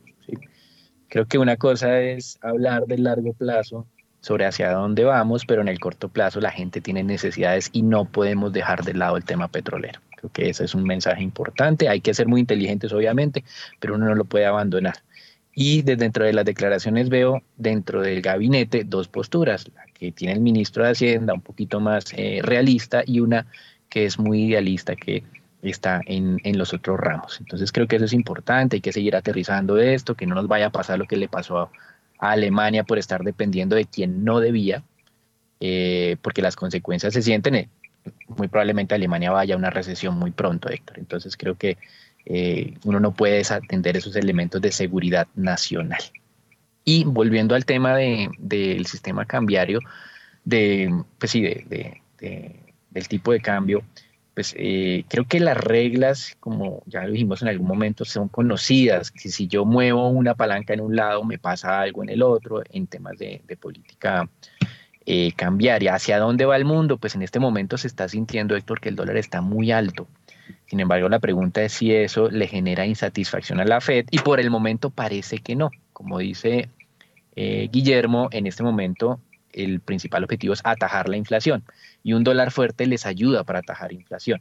No es en, como en los temas del mediados de los, 80, de los 80 cuando hubo ese acuerdo del Plaza, donde se pusieron de acuerdo en que entre Europa, Japón y Estados Unidos para que las monedas se fortalecieran y el dólar se le debilitara, porque esa fortaleza del dólar tiene consecuencias en crecimiento de desaceleración. Pero en este momento, como lo dijo Guillermo, el enfoque es inflación y probablemente ese acuerdo del Plaza no se vuelva a dar nuevamente. Eso es lo que hay que seguir para la reunión del G20 del mes de noviembre. Creo que es como un elemento interesante. Intervenir en el mercado cambiario, uno lo hace cuando tiene pólvora, ¿sí? Héctor, eh, el tema es que la pólvora para la intervención se puede quemar muy rápido y nos quedamos sin reservas, tratando de defender. Eh, eso es lo que le pasa a, Turquía, Héctor. Usted mira las reservas internacionales en Turquía le salen positivas, pero es porque tienen una serie de derivados que de manera ficticia le muestra un valor positivo. Cuando usted le quita y netea todos los derivados y esas obligaciones a futuro del Banco Central Turco, pues no tiene dólares. Y eso que ellos tienen unos ingresos por temas de turismo y una serie de industrias que le genera flujo de, divisas. Así que hay una política muy mal estructurada que explica por qué la, la, lira eh, ha mostrado pues esa, ese desplome tan rápido, a pesar de que se han inventado una serie de mecanismos para decir a la gente que la lira, este, la lira eh, turca tiene valor. Eh, recuerde lo que lanzaron de compensar la devaluación en tasa de interés a aquellos que ahorren en liras, pues eso no ha tenido freno, Héctor. Y eso lo que les va a generar es un problema fiscal adicional porque tiene unas obligaciones atadas a la devaluación de la moneda. Entonces creo que son cosas muy mal hechas. Uno tiene que ser muy cuidadoso cuando va a hacer algún tipo de intervención. ¿Qué cosas pueden hacer de índole administrativa? Pues ponerle impuestos a las salidas de divisas. Pero eso también, si yo muevo esa palanca, se me va a volver aún peor el, el problema, como le pasó al ministro de Finanzas británico con su anuncio de recorte de impuestos. Se le devolvió aún peor el, costo del endeudamiento. Entonces creo que estos elementos hay que ser muy cuidadosos. Yo no estoy tan inclinado a pensar que vamos a tener un, nuevo cambio en términos de, intervenciones cambiarias masivas, porque pues el mercado ya nos ha enseñado que si no es concertado, tipo acuerdo plaza, 85 en, en, el mundo, pues esas intervenciones no tienen mucho éxito, a menos que yo tenga un control de la economía tan férreo como lo tienen las autoridades chinas, y eso, porque ellos también han tenido un debilitamiento acelerado del yuan últimamente. Bueno, pero acuérdese que las intervenciones cambiarias, como muy bien, o de intervención de capitales, como muy bien lo planteó Guillermo Valencia, nacen de mm, gobiernos populistas y nacen eh, en especial en economías como eh, las eh, de los países emergentes. Entonces a veces, y yo sé que las consecuencias obviamente son nefastas, como usted muy bien lo ha venido explicando al mirar el tema de, por ejemplo, de Turquía y el tema de Argentina. Bueno, son las eh, seis de la mañana y 58 minutos. Bueno, le pregunto, ¿qué dato lo emociona hoy Daniel Escobar de Fideoccidente? Eh, Héctor, creo que declaraciones de miembros de la FED tengo a Maridal y no sé si es Loreta Meste o Esther George el día de hoy. Ayer habló Bostic apoyando 75 básicos. Creo que eso es como lo que más me importa. Hay revisión del PIB de Estados Unidos, es la segunda revisión. Normalmente en esta época de pandemia las revisiones han sido hacia el alza porque somos muy negativos en esos eh, cálculos preliminares, pero no creo que vaya a haber mucho impacto. El mercado espera contracción de todas maneras, que se quede ahí en el segundo trimestre de este año. Y el Banco Central de México, tal vez interesante ver cómo responde el mercado de renta fija del de deuda pública si la curva se invierte, no se invierte. Todos esos elementos creo que son interesantes. Yo me enfocaría en eso más que en, el dato de, de PIB de Estados Unidos, no creo que vaya a tener mucho impacto. A ver, eh, Guillermo Valencia, las 6 y 59, ¿qué lo emociona hoy? Héctor, pues muy atento de cómo abre el mercado. Em, yo creo que en este reset que está pasando en los tesoros, se está creando oportunidades históricas. yo creo que este es eh, un ambiente macro supremamente interesante para invertir, sino pues que toca saber elegir muy bien, y administrar riesgo, pero esto, eh, esto tiene unas implicaciones muy grandes en cómo asignar el capital en un mundo que tiene tanta deuda.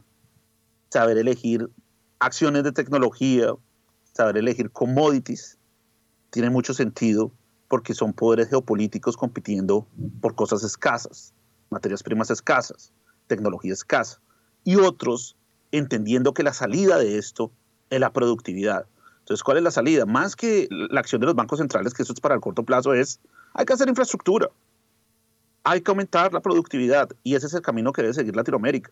O sea, se crea infraestructura, se aumenta la productividad, eso va a aumentar el crecimiento potencial y eso va a volver a traer los flujos. Pero si esa infraestructura no se crea, pues simplemente estamos pateando el problema y creando más imbalances fiscales. Muy bien, son las 7 eh, de la mañana en punto. Vámonos al corte. Vámonos al corte sin comerciales.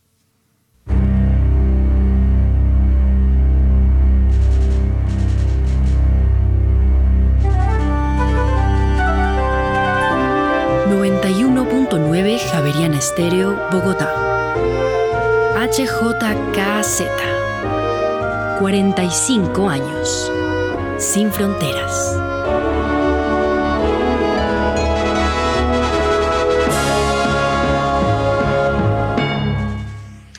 Oiga, pero Daniel Escobar, eh, se lo acepto por el lado de Guillermo Valencia, pero Daniel Escobar no se lo acepto en el sentido de qué dato lo va a emocionar hoy. Creo que hoy nos va a emocionar a todos las decisiones que adopte la Junta Directiva del Banco de la República. Y antes de conocer lo que piensa Daniel Escobar y Guillermo Valencia al respecto, porque hoy es día de política monetaria en la Junta Directiva del Banco de la República, escuchemos a Daniel Támara, quien eh, eh, estuvo conociendo lo que está esperando el mercado financiero al respecto el 66,6% de los analistas del mercado financiero espera que la Junta del Banco de la República suba las tasas de interés en 150 puntos básicos este jueves a 10,5%. Así lo revela el más reciente sondeo de primera página. El restante del 33,3% proyecta que el alza será del orden de 100 puntos base a 10%. Ahora bien, para fin de año, el 41,6% de los agentes consultados por PP proyecta una tasa repo del emisor de 11,5% otro 33,3% la ubica en 11%, un 16,6% la sitúa en 12% y el restante 8,3% la estima en 10,5%. Cabe resaltar que actualmente el tipo de intervención del Banco Central está en 9%. Desde septiembre del año pasado la tasa repo acumula una subida de 725 puntos base. La de este jueves será la primera reunión con decisión de política monetaria en la que participe el actual ministro de Hacienda José Antonio Ocampo. Bueno, son las 7 eh, de la mañana y 3 minutos. A ver, eh, eh, Daniel Támara tiene además la visión de otra institución que hace encuesta, que es ANIF, sobre lo que puede ocurrir hoy en la Junta Directiva del Banco de la República. El 38% de los analistas del mercado financiero espera y recomienda que la Junta del Banco de la República suba tasas en 100 puntos básicos este jueves, según el más reciente sondeo de ANIF. Si bien otro 9,5% cree que el incremento será de un punto porcentual, recomienda más bien uno de 125 o 150 puntos básicos. Entre tanto, el 23,8% de los agentes espera y considera que el ajuste debería ser de 1,5 puntos porcentuales. Un 4,7% proyecta esta misma decisión final, pero preferiría una subida de 100 puntos base. Ahora bien, el 4,7% de los consultados por la Asociación Nacional de Instituciones Financieras ANIF prevé y recomienda un alza de 125 básicos, otro 4,7% de medio punto porcentual y un 4,7% adicional se inclina por estabilidad en los tipos de interés. El 4,7% restante proyecta un ajuste de 75 puntos base, pero sugeriría uno de 100 puntos básicos. Muy bien, son las 7 eh, de la mañana y 4 minutos. Entonces, eh, levantó la mano desde antecitos de las 7 Guillermo Valencia. A ver, Guillermo Valencia, ¿por qué levantó la mano? Héctor, ya, ya la bajé. Era un poquito sobre el, tema de Daniel que había hablado de Turquía. Eh, sí, me parece supremamente interesante.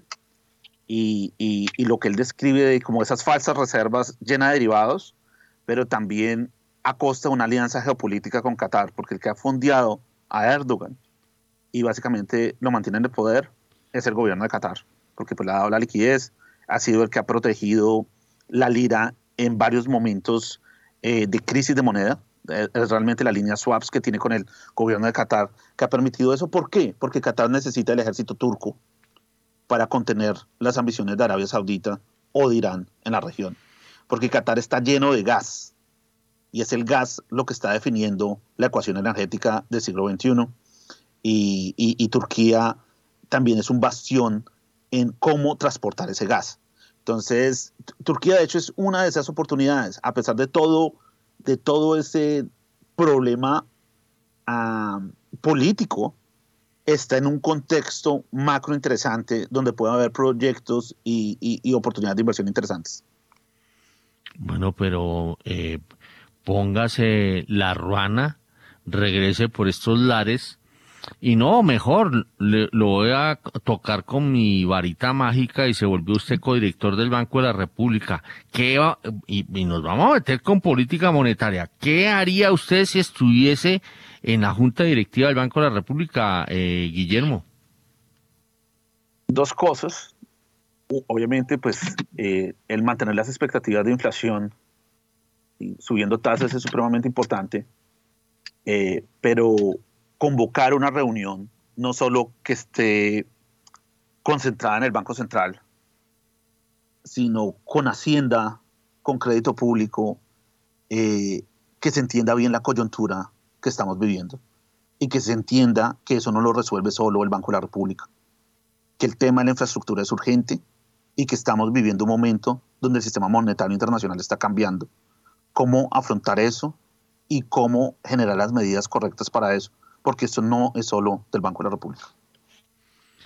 Muy bien, son las 7 de la mañana y 7 minutos. A ver, Daniel Escobar de Fidu Occidente, que él siempre se baja del barco a las 7 en punto. Pues hoy lo tenemos mm, para disfrute de nosotros todavía. A ver, Daniel Escobar, su expectativa sobre la Junta Directiva del Banco de la República.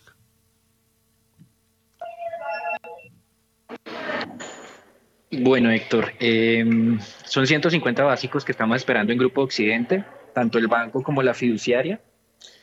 Em, así comenzamos el mes. Creo que los analistas se han venido moviendo un poco hacia el alza desde el inicio de mes hasta lo que hemos tenido últimamente, de acuerdo a la encuesta del, de Bloomberg. Si usted recuerda, la, la, encuesta del Banco de la República hablaba de 100 básicos en promedio de consenso de mercado. En Bloomberg ya estamos viendo 150 de desconsenso. Entonces, ¿qué ha venido ocurriendo últimamente? Pues lo mismo, que hemos estado observando en el resto del mundo, agresividad de bancos centrales y por ende, pues por ley de transitividad, creo que varios analistas han, se han venido inclinando, han hecho algunos ajustes al alza. ¿sí? Entonces eso es lo que esperamos para esta reunión. Muy bien, entonces, bueno, eh, dato concreto, ¿cuánto es? ¿Cuánto es lo suyo? 150 básicos. el del Grupo Occidente, nuestro. En el Grupo de Occidente. Muy bien. Está, ya se unió aquí a esta conversación David Cuides, quien es el eh, director de investigaciones económicas del Grupo Alianza. David, muy buenos días. Bueno, esto lo recibo con todo lo que está sucediendo, inflación altísima en Alemania y pues obviamente nos, nos hace abrir los ojos acá en Colombia porque pues ya sabemos que la inflación nuestra está codeándose con la de Europa, ¿no? Eh, eh, y está un poquitico más alta, pero eh, muy parecida.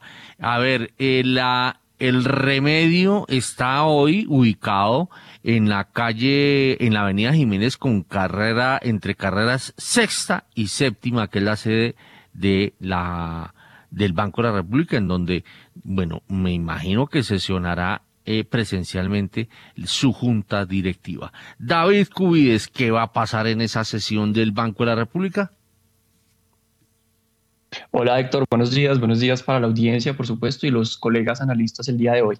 Claro, usted preguntaba qué lo emociona el día de hoy. Eh, pues a nosotros en Alianza, ya mirando el tema local, por supuesto lo que suceda en el centro, en el centro de Bogotá y esa reunión que usted efectivamente dice será presencial por parte de la Junta, que bueno, nos dejaron en agosto sin reunión, como es el esquema habitual de solamente ocho reuniones por año. Entonces, después de dos mesecitos volvemos a, a hablar del mismo tema.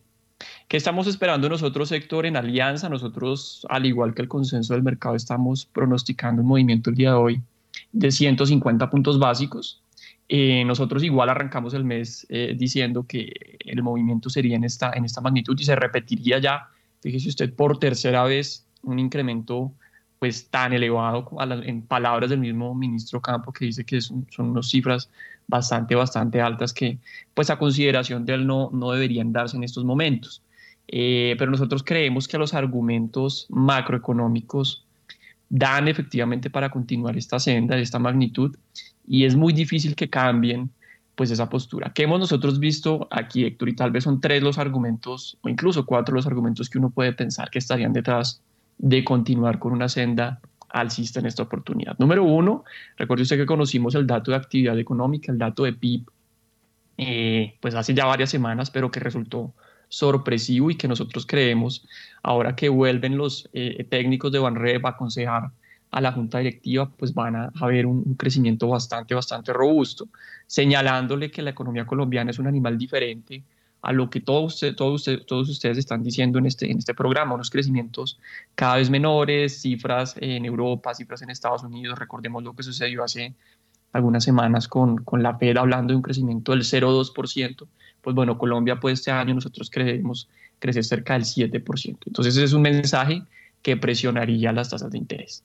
Por otro lado, pues conocimos, hemos conocido dos datos de inflación desde la última vez que se sentó el Banco de la República o su junta para hablar de, de tasas de interés y en ambos casos ha sido sorpresivos. Usted recuerde, Héctor, que sucedió en el, el mes inmediatamente anterior, una inflación que sorprendió al mercado en 40 puntos básicos en promedio. Y eso, pues por supuesto, se ha trasladado a las expectativas de inflación que en estos momentos pues, nos muestran que podría cerrar el año, según la encuesta Banrep, por encima del 11.30, pero recuerde usted que es más, más importante que el corto plazo, lo que le, le interesa a la Junta pues es pensando en un horizonte de mediano plazo y lo que se espera por parte de los analistas de mercado es una inflación en el 2023 que todavía estaría por encima de la meta, 6,3%, y hablando del 24, septiembre del 24, todavía incluso por encima de ese límite superior del 4%. Entonces, segundo punto aquí, inflación y expectativas de inflación, eh, también alcistas. Eh, un tercero, Héctor, que conocimos también hace algunas semanas, pero que se dio después de que se reuniera la Junta eh, hace un par de meses, pues fue el tema de cuenta corriente, que recuerde usted también es un punto clave que en el pasado se ha tratado con incrementos de tasas de interés, en la medida que tenemos un desbalance externo alto el Banco de la República dice, señores, tenemos que ir disminuyendo un poco ese descalce, ese desbalance, esa vulnerabilidad que tiene la economía colombiana y eso pues a través de tasas de interés más altas se restringe un poco el consumo, las importaciones y eventualmente lo que dice el libro de texto pues es eh, que el déficit de cuenta corriente podría moderarse. Y eso también ha sido un punto que se ha venido tocando en repetidas oportunidades en la Junta. Entonces, déficit de cuenta corriente también sería como un punto a considerar y presionaría las tasas de interés. Y finalmente, pues lo que ya eh, mencionaban ahorita, eh, Daniel, eh, pues el tema de una Fed agresiva, una postura, digamos, hawkish en esta, última, en esta última reunión, que también por transitividad, usando la palabra que, que, acaba de mencionar, pues implica que los bancos centrales de economías emergentes, incluyendo pues Colombia, debería reaccionar en esta misma, en esta misma magnitud con un mensaje fuerte. Entonces a nosotros nos da desde el punto de vista técnico, Héctor, pues eh, muchos argumentos para continuar con un ajuste significativo que nosotros creemos será de 150 puntos básicos y pues llevará las tasas de interés eh, como todos, eh, que es el consenso ahora del mercado, esperan en este momento a un nivel del 10,50%. Bueno, son las 7 eh, de la mañana y 14 minutos, entonces como a mí me gusta todo en blanco y negro, entonces eh, Daniel Escobar está con 150 básicos, David Cuides también con 150 básicos, ahí veíamos la encuesta que hizo primera página que la tendencia era de ser más de 100, de, de ser de 150 básicos y no de 100, el mercado se ha ido eh, agudizando. A ver, Guillermo Valencia no me dio su dato. ¿Cuánto cree que va a subir hoy el Banco de la República, la Junta Directiva? Por transitividad, 150 básicos. 150, ya vamos con tres diciendo 150 básicos. Y está también con nosotros nuestro especialista en materia cambiaria y de una vez con, con, la, con el planteamiento que hizo Guillermo Valencia de que eh, abrió la compuerta de una, eh, como están las dinámicas de las economías, de pronto a alguno que otro le da por eh, hacer intervención de, de, el movimiento de capitales. A ver, Mauricio Zúñiga, muy buenos días. Su pronóstico en materia de tasas de interés y la cerecita que ahí le puse al final. Héctor, buenos días. Buenos días para para Guillermo, para Daniel, para David, eh, que es un muy buen conocedor del centro donde se van a tomar las medidas el día de hoy. Eh, sí, quién sabe, quién sabe usted a dónde lo llevaba, ¿no? para Juan Sebastián, para, para la audiencia. Eh, sí, Héctor, el, el tema, pues yo, yo había ya respondido la encuesta eh, la semana pasada. Yo me inclino por los 100 puntos básicos así pues eh, el mercado haya eh, migrado un poquito más hacia 150. Mantengo la postura de 100 básicos. Eh, creo que, que, el República ya tiene sobre la mesa el desarrollo del dato de, del IPC del mes de septiembre y esperamos que no sea tan sorpresivo como ha pasado con los datos de los meses anteriores. yo estaba pues encantado de, de oír a, a, Guillermo y a, Daniel en sus eh, intervenciones eh, más temprano y también sorprendido pues por, la situación que está eh, pasando a nivel mundial con el tema de la intervención de los bancos centrales en esa forma tan agresiva, en esa forma tan innovadora. Vimos a Japón con, con la intervención del yen, una intervención bien, bien rara porque pues la anunció con mucha anticipación eh, habló de que cuando el tipo de cambio pasara de los 145 yenes por dólar lo iba a hacer y efectivamente así lo hizo. No, no creo que haya tenido mucho éxito. El, el eh, yen alcanzó a estar 142 yenes por dólar y ya pues lo volvimos a ver, ya está en niveles de 144. Eh, con el tema de, del cable, como le dicen al par de dólar libra esterlina, eh, pues esta, esta situación también es bien compleja. Fue una intervención a través de, como ustedes lo explicaban, de compra de bonos, tratando de, suavizar, como lo decía Daniel, las declaraciones del ministro de Finanzas. Eh, y logró apaciguar los mercados el día de ayer. Ayer hubo un descanso, pero pues hoy están retomando esa senda negativa que, que había sucedido en toda la semana.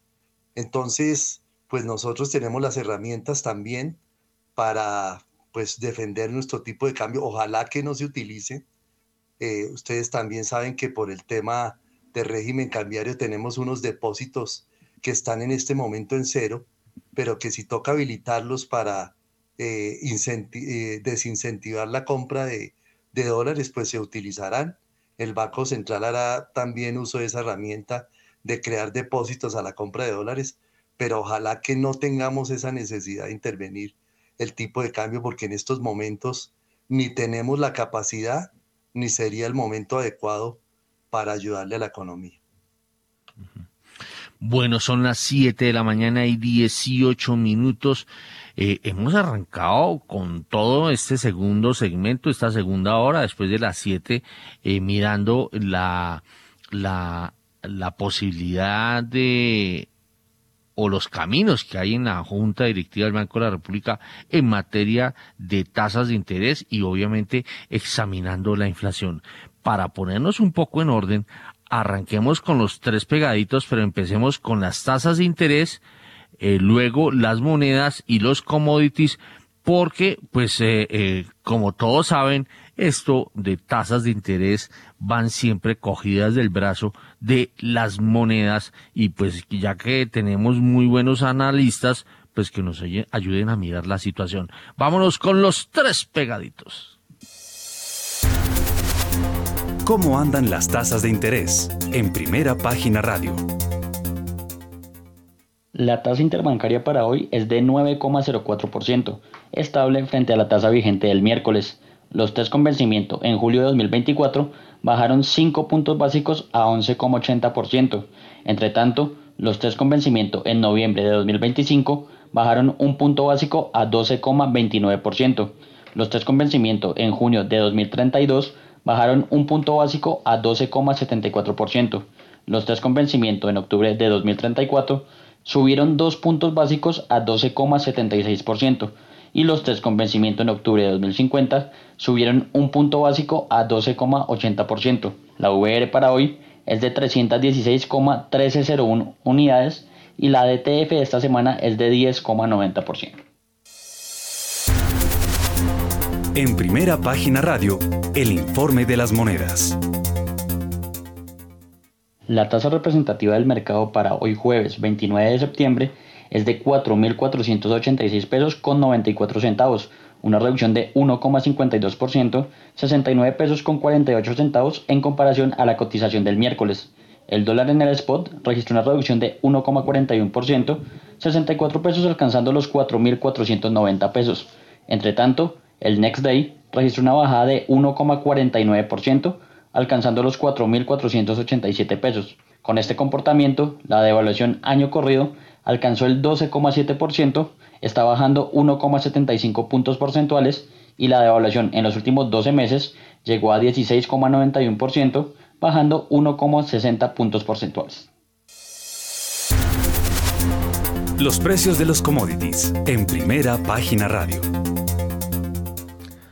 Gracias, Nicolás. 7 de la mañana y 21 minutos. Y hasta ahora el petróleo de referencia Brent llega a 89 dólares con 42 centavos el barril, sube 0,11%, mientras que el WTI se recupera 0,04% hasta los 82 dólares con 18 centavos el barril. La onza de oro pierde 0,72%, llega a 1.657 dólares, mientras que la plata se cotiza en 18 dólares con 63 centavos, pierde hasta ahora 1,32%. Por su parte, la libra de azúcar se cotiza sobre los 18 centavos en de dólar desciende 0,11%, mientras que el café pierde 0,26% y se cotiza en 2 dólares con 28 centavos la libra. El carbón en este momento pierde 0,38%, se cotiza en 436 dólares la tonelada, mientras que el níquel desciende 0,14% y se cotiza en 21.692 dólares la tonelada. Bueno, son las eh, 7 de la mañana y 22 minutos ya. Aquí yo veo que Daniel Escobar eh, ya cogió el Transmilenio. Bueno, a las 7 y 22 nos vamos a meter a mirar el, el tema primero del dólar, de los commodities y obviamente eh, eh, examinaremos en detalle esta relación Mm, de tema cambiario con el tema monetario. A las 7 y 23 arranquemos con Guillermo Valencia para que nos hable del fortalecimiento del dólar, hasta cuándo será ese cuándo y eh, el comportamiento del petróleo. Héctor, eh, eh, lo interesante es que cuando nosotros miramos el dólar, cuando uno mira la gráfica, la máxima historia que tiene está tipo 1970, 1971, que fue cuando el Bretton Woods acabó, ¿no? Entonces Nixon quitó la paridad con el oro y empezó el sistema que hoy conocemos, que todas las monedas son flotantes. Entonces, la verdad, nosotros no tenemos como una estadística de qué hubiera ocurrido, por ejemplo, entre 1950 y 1970, si existiera ese sistema flotante, que, fue el tiempo que, pasó la Guerra Fría. Entonces, este dólar yo creo que va a superar los niveles de los 80, que es cuando se creó el Plaza Accord, y, y, va a necesitar un Plaza Accord. El problema es que no hay cómo hacer un Plaza Accord porque los incentivos de China y los incentivos eh, de varios países no están alineados con los incentivos de Estados Unidos. El dólar se va a volver un problema muy grande para muchos países. Como decían, el dólar es nuestra moneda, decían los americanos, pero es el problema de los demás. Y ese es el problema del privilegio exorbitante de que un solo país tenga una moneda de reserva. Estados Unidos tiene incentivos geopolíticos para tener un dólar fuerte. Cuando uno ve la historia de la Guerra Fría, lo que hizo que Estados Unidos ganara sobre la Unión Soviética, en parte fue ese dólar fuerte, gigantesco del 85 y la alianza con los saudíes para bombear muchísimo petróleo, que tumbó el precio del petróleo y debilitó las finanzas de manera muy radical de la Unión Soviética. Y estamos en una guerra igual. Esta guerra, cada país está usando su ventaja competitiva. Esta guerra está telegrafiada, no es directa, no implica tanques, excepto en Ucrania, donde está pasando este conflicto, pero sí están compitiendo por todo, están compitiendo por las cadenas de valor, están compitiendo por la energía, hay ciberataques. Entonces estamos en un momento de tensión geopolítica y es muy difícil en un momento de tensión geopolítica tener un solo sistema monetario. Siete de la mañana y 25 minutos. A ver, David Cubides jefe de investigaciones económicas de el Grupo Alianza. Sí, Héctor, nosotros también pues vemos con preocupación esta, esta fortaleza dólar que ya lleva bastantes, bastantes meses y el día de ayer alcanzó pues esos nuevos máximos por encima este indicador de XY que compara el dólar frente a sus pares más líquidos, frente al euro, frente al yen, frente al yuan, digamos monedas digamos relevantes, donde el euro tal vez es la que más pesa eh, y encontramos allí, digamos, en unos máximos de 114 puntos, 114 puntos y medio. El día de hoy ya está retrocediendo un poco, ya estamos hablando ya de niveles más parecidos a los 113 puntos, pero en general una fortaleza del dólar tan generalizada a nivel global no es conveniente para, la, para las economías. De hecho, eh, en la mañana ustedes lo mencionaban, eh, para el mismo Estados Unidos, tener un dólar tan fuerte también tiene unas implicaciones sobre su comercio exterior y eso eventualmente también llevaría a que las tasas de crecimiento sean, sean menores. Y, yo les comentaba hace un par de minutos las expectativas, cómo se están bajando de manera bien importante en materia de crecimiento para la economía norteamericana. En el último número, la última actualización, digamos, bien relevante que conocimos eh, hace una semana larga por parte de la Fed, diciéndonos que eh, iban a crecer en, el mes de junio cuando nos presentaron la última vez pronósticos 1,7% y ahora nos dicen, señores, mentiras, vamos a crecer más bien 0,2%. 0,2% este año. Y para el 2023 también se recortó el pronóstico de crecimiento. Por supuesto, tiene muchas implicaciones y muchos argumentos detrás, pero en parte también esta fortaleza dólar pues eh, eh, tiene un, un, un, componente adicional que, juega aquí. Y para las economías, las demás economías, pues en general también eh, esto tiene, tiene unas implicaciones. Entonces, pues nosotros lo que eh, eh, creemos es que esta fortaleza dólar debería empezar a moderarse con mucha más fuerza ya de cara al 2023, que era lo que la pregunta que usted nos hacía. Oiga, ¿esto hasta cuándo va? nosotros creemos que ya de cara al 23 este indicador de X debería empezar a ceder y es allí donde nosotros vemos oportunidades para las monedas de países emergentes de la región y particularmente también para el peso colombiano que, creemos nosotros debería registrar ganancias de cara a lo que podría ser el, el siguiente año, Héctor. Entonces, eh, en principio, este indicador de XY que sigue tan fuerte, vemos, usted lo, lo mencionaba hace algunos minutos, un euro que eran unas cifras absolutamente impensables hace algunos meses por debajo de la paridad, pero ya ni siquiera ese 0,99, casi uno, sino ya uno lo ve 0,97, eh, y la libra también en ese camino tortuoso de bajada, en donde ustedes ya han descrito un poco todas las políticas que se están tomando desde el punto de vista fiscal y monetario, que también han llevado, eh, o en medio más bien de un contexto en el cual la libra ha perdido también bastante, bastante terreno. Entonces, en resumen, es como esa nuestra postura, Héctor, vemos un DXY que debería descansar mucho más y caer en la, en la, en la siguiente, por el siguiente año y allí veríamos valor también para, para las monedas de la región y el peso colombiano. Son las 7 de la mañana y 29 minutos. A ver, Mauricio Zúñiga, lo voy a sacar de este, de este lindero y lo voy a meter en otro, eh, para luego volverlo a retomar, eh, porque me están escribiendo que yo, porque cada hablo de los tres pegaditos. A ver, ¿por qué, cuándo o en dónde usted oía lo de los tres pegaditos? Bueno, Héctor, es más fácil responderle la pregunta de para dónde va el dólar que de las tres pegaditas, pero creo, sí. A ver, a ver, no, no freguemos que usted, usted es un poco, tiene unos, unos cuantos años más, más que yo, entonces a ver. Bueno, gracias por el remiendo, Héctor, muy amable.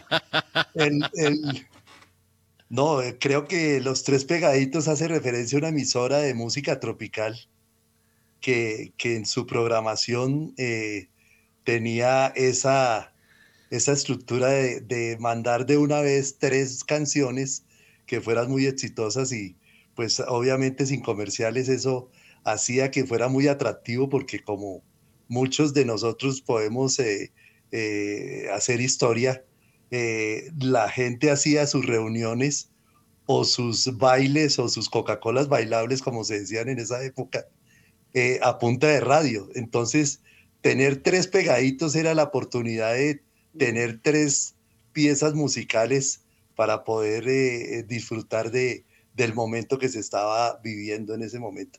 A eso hace referencia a los tres pegaditos. No sé cuál es su definición. Bueno, los, tres pegaditos identificaron mucho a una emisora de que se llamaba eh, Radio 1020 eh, y que quedaba en el dial en los 2020 en el AM, ¿no? Eh, tengo entendido que uno de sus locutores estrella en su momento fue mm, Carlos Pinzón, ¿no? El, famoso presentador de televisión. Tengo que tengo entendido el de la, que el de la Teletón. El de la Teletón. Tengo entendido que él ya viajó, ¿no? Tengo entendido. Sí, Héctor, ya. Él ya, abandonó este mundo terrenal hace rato. Bueno, 7 de la mañana y 31 minutos y regresamos a su redil. Vámonos con el tema cambiario, que además ayer hubo accidente, ¿no? Hubo accidente eh, arrancando la jornada y luego eh, lo del accidente después como que se confirmó porque arrancó el accidente mandando para abajo la tasa de cambio o el precio del dólar y luego eh, al final de la jornada terminó cayendo. A ver, eh, Mauricio Zúñiga.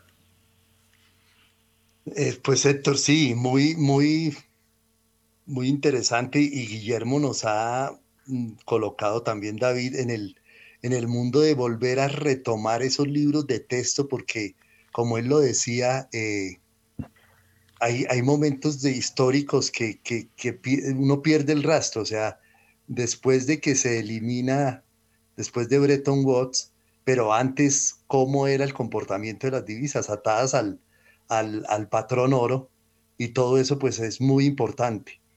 Lo que sí sucede ahora es que tenemos que es un nuevo mundo, eh, uno mira hacia atrás pero no encuentra referentes iguales excepto algo del 70 al 80 con las inflaciones tan, tan fuertes por temas petroleros y demás, eh, y demás situaciones.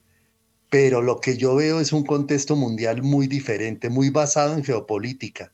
Y esto nos, pues, le cuesta a los operadores, porque, pues, lo digo yo ya como retirado, nos costaba abstraernos a esa parte geopolítica. Nosotros somos muy de mercado, muy de datos, muy de indicadores, pero ese tema geopolítico eh, incomoda al operador porque leerlo es muy difícil. Por eso es que ha cobrado tanta importancia el analista económico.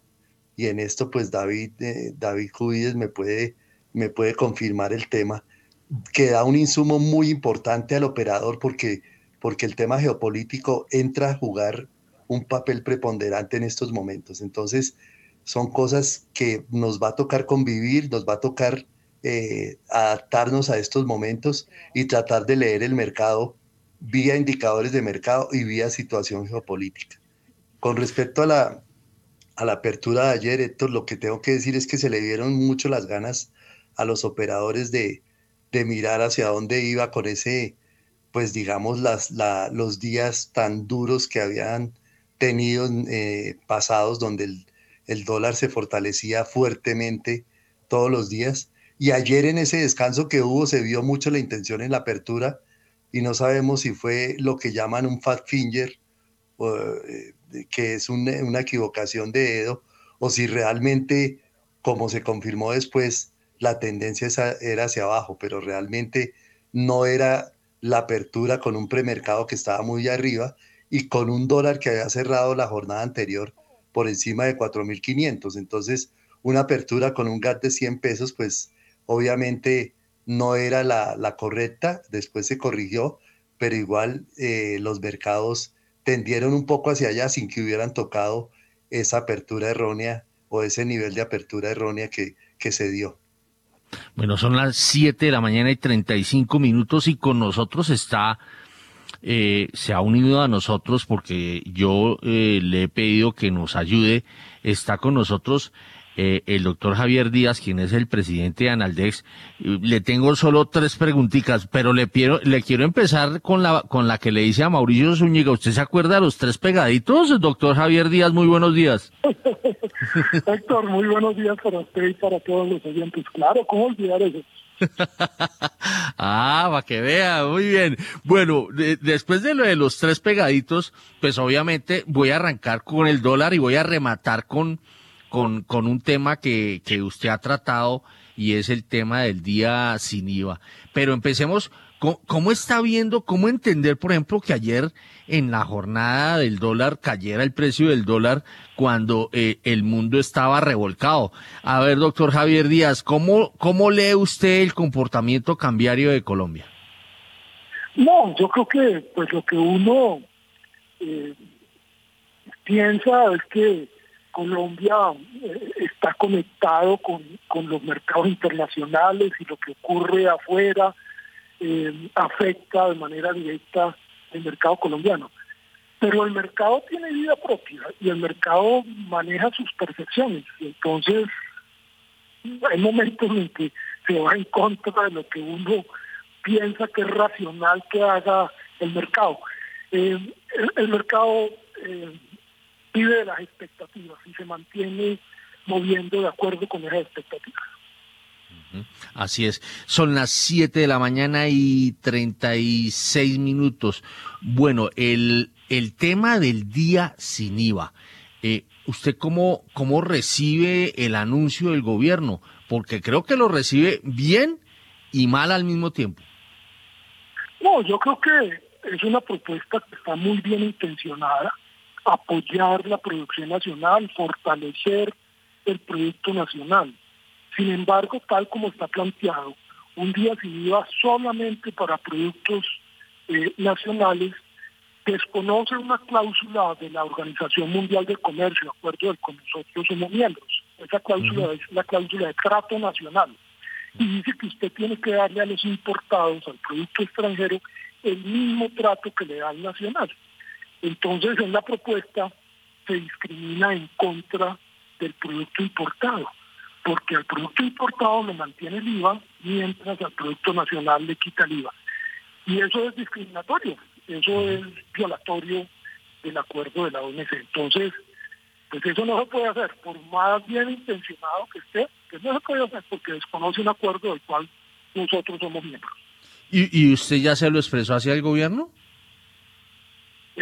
Sí, señor, pues se lo hemos dicho ahora, yo, yo personalmente se lo he dicho ahora y espero que adopten los correctivos del caso. Bueno, eh, hablaba eh, esta mañana Guillermo Valencia de, de, que pues la tendencia en el mundo a raíz de toda esta coyuntura y como todo está tan alborotado es de que en algún momento a algunos les dé por hacer control de capitales. ¿Usted cómo ve eso? ¿Cómo ve esa ola?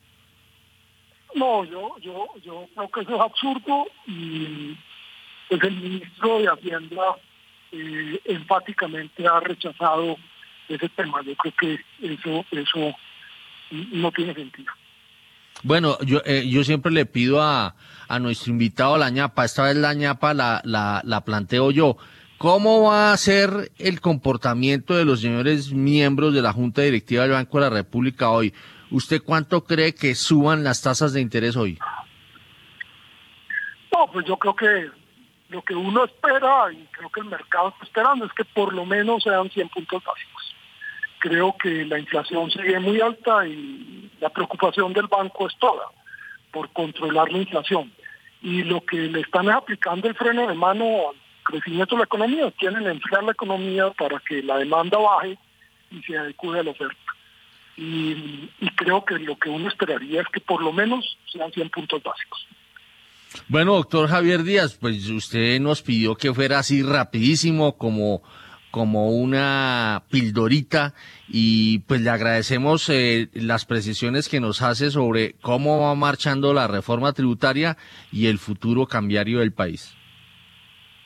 A ustedes muy amables, Héctor, y a todos los oyentes. Bueno, muy bien, son las 7 de la mañana y 40 minutos. A las 7 y 40, vámonos ahora sí con el corte de comerciales que era a las 7, ¿no? Estamos descuadraditos. En Acciones y Valores, nuestra prioridad es construir la mejor versión de su futuro financiero. Por ello, creamos soluciones para cada uno de sus objetivos. Descubra nuevas formas de ahorrar y simplifique todo desde el celular a través de inversiones digitales desde un peso. Genere rentabilidad y a la vez impacto positivo en el mundo con inversiones responsables. Construya su plan de inversión personalizado con asesoría exclusiva y especializada. Optimice el manejo de recursos de su empresa por medio de soluciones de tesorería. Realice envíos y pagos internacionales seguros de la mano de nuestro aliado Western Union. Es momento de crear metas juntos. Conozca la mejor forma de hacerlo. Contáctenos en www.axivalores.com o al WhatsApp 323-236-5222, vigilado y regulado por la Superintendencia Financiera de Colombia.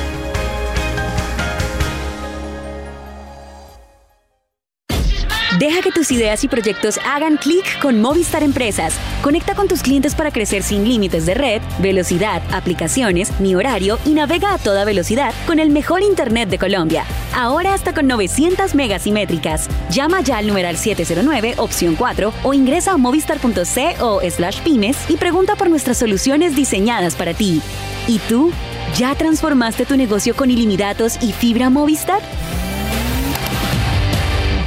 ¿Poder hacer un montón de vueltas de banco desde mi celular en la playa y sin levantarme de la silla? Eso es hacer clic. Descarga BBVA Móvil y haz el pago de tus productos, servicios e impuestos. Transfiere, consulta saldos y movimientos, abre productos desde donde quieras, organiza tu dinero y mucho más. BBVA, creando oportunidades. BBVA Colombia, establecimiento bancario vigilado, Superintendencia Financiera de Colombia. La ciudad que progresa cumple un año más. Celebremos que con el aporte del gobierno nacional y los bogotanos se ampliará la autopista norte y miles de conductores vamos a ahorrar tiempo al entrar y salir de la ciudad o al llevar a nuestros hijos al colegio. Celebremos la Bogotá que estamos construyendo. 484 años. Alcaldía Mayor de Bogotá. Mil estilos.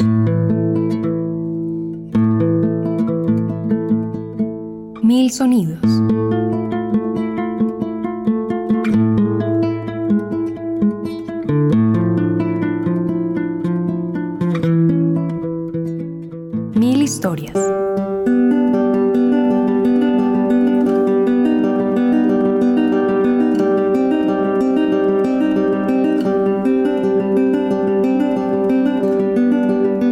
Una guitarra, mil mundos.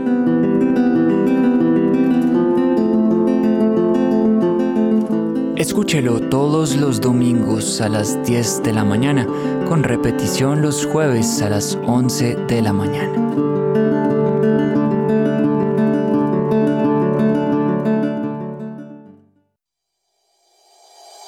En Acciones y Valores, nuestra prioridad es construir la mejor versión de su futuro financiero. Por ello, creamos soluciones para cada uno de sus objetivos. Descubra nuevas formas de ahorrar y simplifique todo desde el celular a través de inversiones digitales desde un peso. Genere rentabilidad y a la vez impacto positivo en el mundo con inversiones responsables.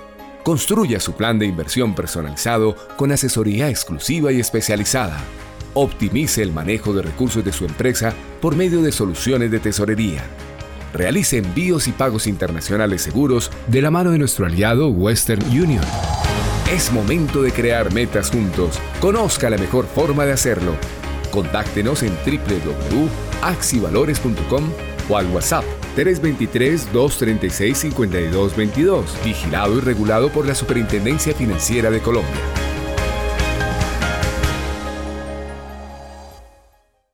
¿Poder hacer un montón de vueltas de banco desde mi celular en la playa y sin levantarme de la silla? Eso es hacer clic.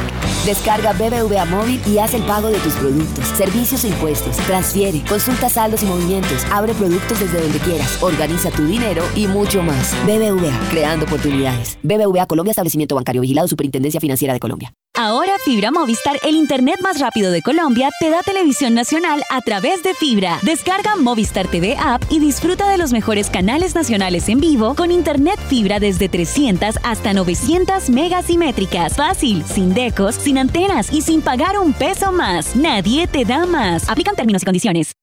Este mes nuestra ciudad está de cumpleaños. Celebramos un año más de oportunidades, un año más de inclusión, de diversidad, de progreso, de solidaridad, un año más de cultura, de deporte, un año más de educación, de salud, de trabajo. Celebremos la Bogotá que estamos construyendo. 484 años. Alcaldía Mayor de Bogotá.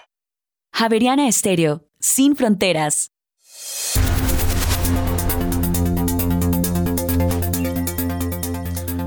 En Colombia son las 7 de la mañana y 45 minutos. Continuamos en primera página radio y dos noticias que llegan desde Estados Unidos. En principio, la Oficina de Análisis Económico confirmó la contracción del Producto Interno Bruto en 0,6% en el segundo trimestre de este año. Cabe recordar que el pasado 25 de agosto se hizo la primera estimación del PIB de Estados Unidos, el cual se contrajo 0,6%. Para esta revisión, los analistas del mercado esperaban que la cifra de menos 0,6% se mantuviera. Y por otra parte, bajaron las peticiones de subsidio por desempleo frente a la semana pasada, llegaron a 193 mil. Hay que decir que los analistas del mercado, por su parte, esperaban que este registro mm, se situara en 215 mil.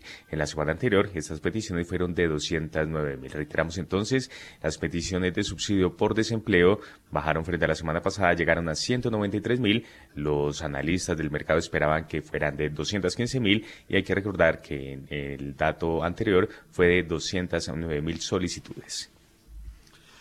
Bueno, son las 7 de la mañana y 46 minutos. Eh, vámonos con David Cuides para que nos ayude a mirar eh, estos datos eh, recientes de los Estados Unidos. A ver, David Cuides de El Grupo Alianza. Héctor, pues sí, aquí tenemos esta segunda revisión del dato de actividad económica de Estados Unidos correspondiente al segundo trimestre del año. Realmente aquí no hay sorpresas mayores. Eh, una contracción del 0,6%, que ya era lo que estaba esperando el mercado y que sigue consolidando esa tendencia bajista que sumada a la contracción del primer trimestre del año, pues nos muestra que la economía norteamericana pues técnicamente está en una, en una recesión. ¿Qué es lo que se espera? Y era parte de lo que yo les comentaba hace algunos minutos, pues que la economía siga, la, la economía estadounidense siga en esa tendencia bajista y crezca pues a unas tasas casi que nulas este año según los números, los números de la FED. Eh, ya pensando en el crecimiento del 2023, de lo que se habla es de una cifra del orden del 1,2%, algo parecido al 1%, que también se le dio una revisión frente a los números previos que hablaban de un crecimiento del 1,7%.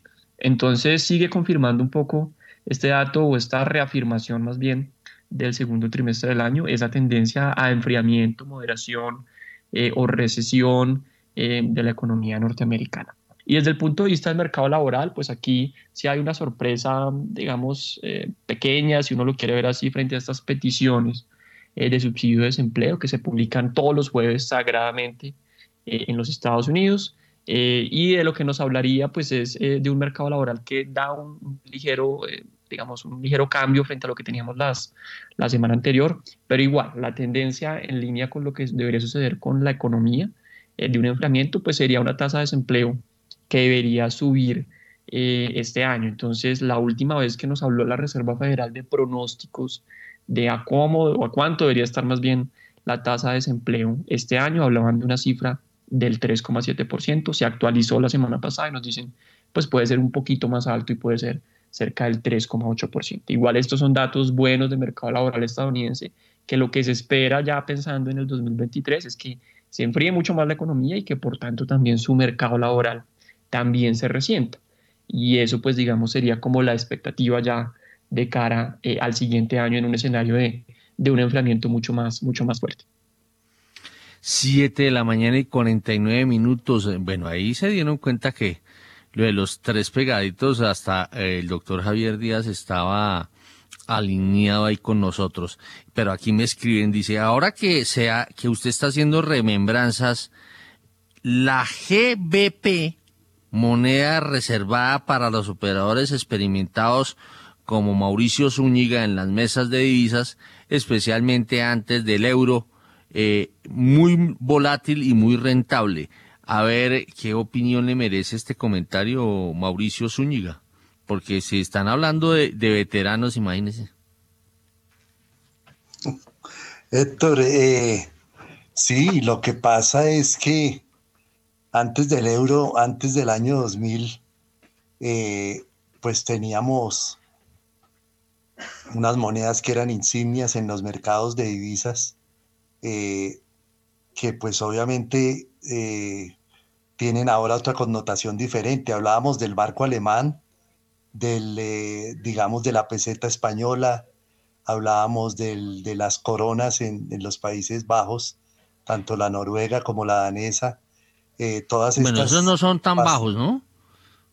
No, no son tan bajos, sí. esos son nórdicos, son nórdicos. Son solo bajos eh, geográficamente porque en ingresos y en economía se mantienen muy bien. No, ni geográficamente, ¿no? Acuérdese que los Países Bajos son eh, Holanda y, y, está dentro de ese pastel Bélgica, ¿no? Ah, ok, ok. Gracias por la aclaración, Héctor, muy amable. bueno, entonces, eh, obviamente el par eh, GBP, como dice el, oyente, al cual le mando un saludo, debe ser algún conocido, eh, la libra esterlina jugaba un papel muy preponderante, porque la libra esterlina, pues, obviamente tiene una historia muy grande, muy alta, y como les decía anteriormente, ese, ese par libra esterlina dólar era llamado el cable, porque data del siglo XIX cuando pues obviamente las comunicaciones eran muy precarias y entre, y entre Inglaterra y Estados Unidos para comunicarse se lanzó un cable a través del mar y por ahí era que se cotizaba eh, este par y esta cotización de moneda. Entonces imagínense eh, toda esta historia que trae detrás el mercado de divisas es bien apasionante y bien interesante. Muy bien, son las 7 eh, de la mañana y 51 minutos. Yo quiero irme aquí con el tema tributario eh, porque Daniel Támara eh, nos tiene un informe relacionado con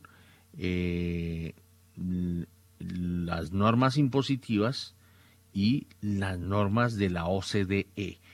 Daniel Támara.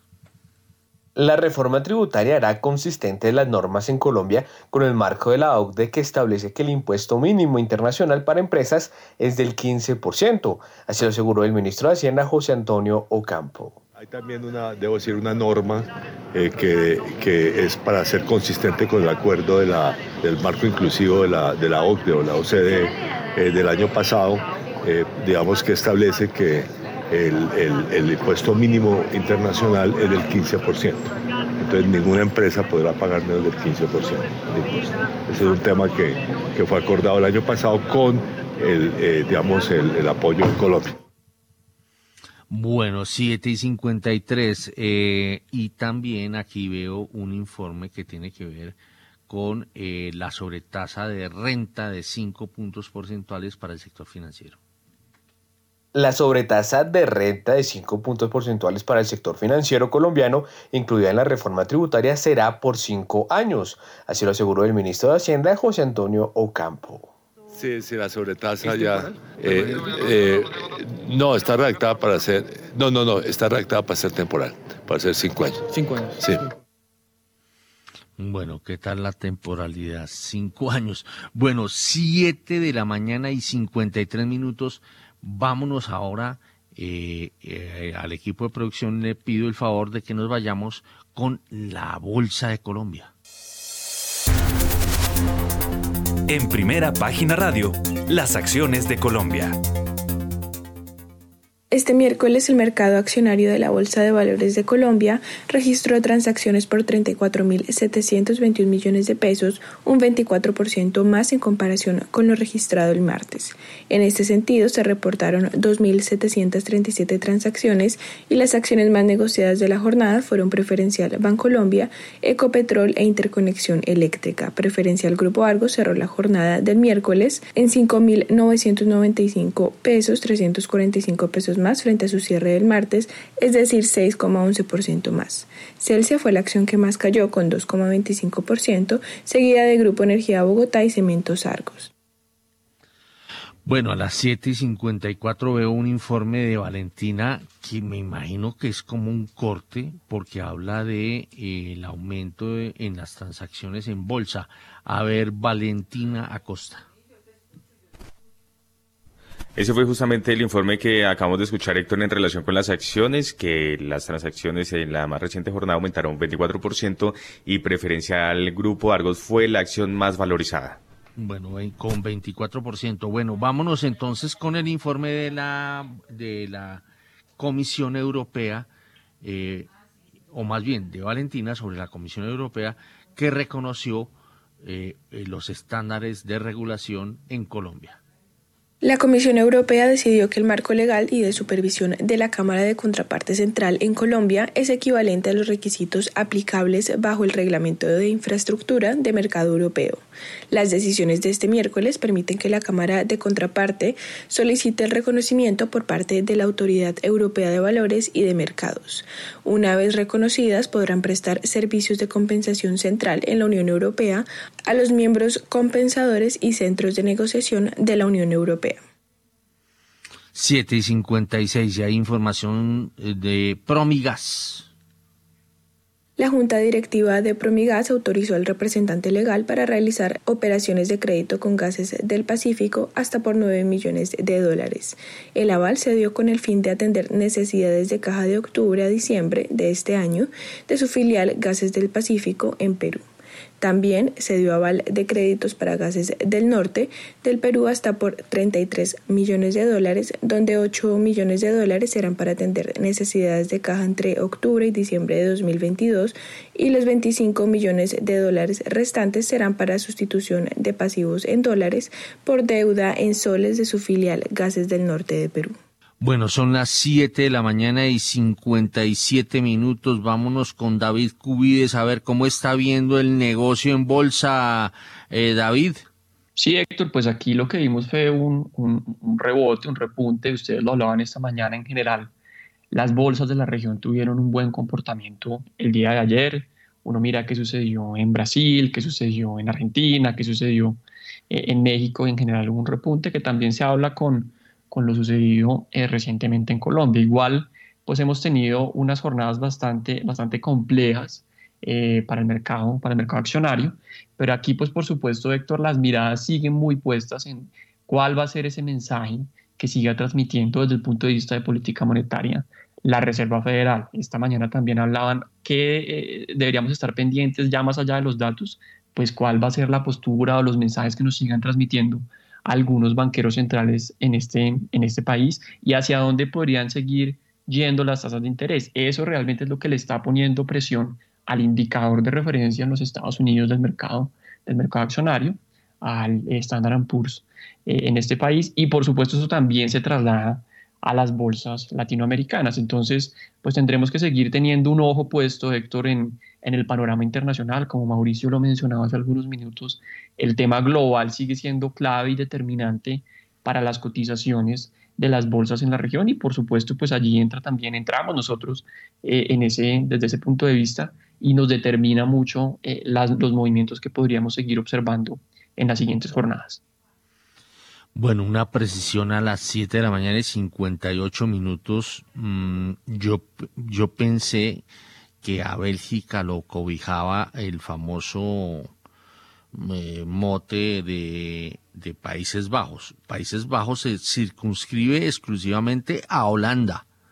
Eh, y, y entonces a Holanda se le conoce como Países Bajos o como Holanda. 7 y 59.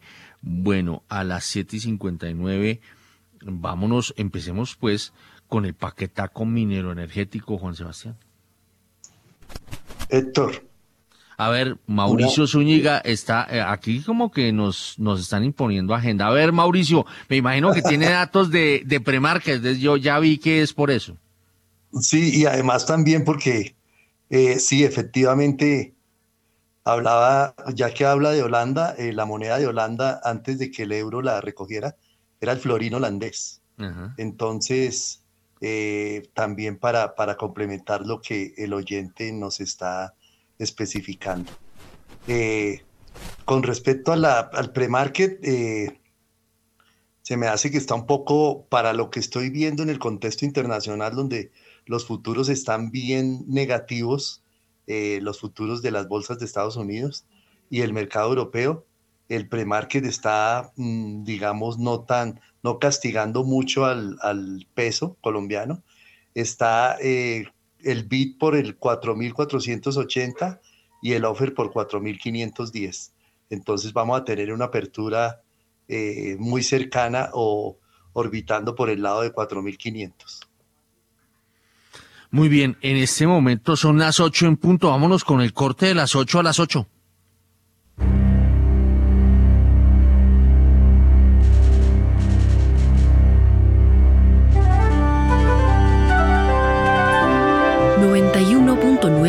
Javeriana Estéreo, Bogotá. HJKZ. 45 años. Sin fronteras.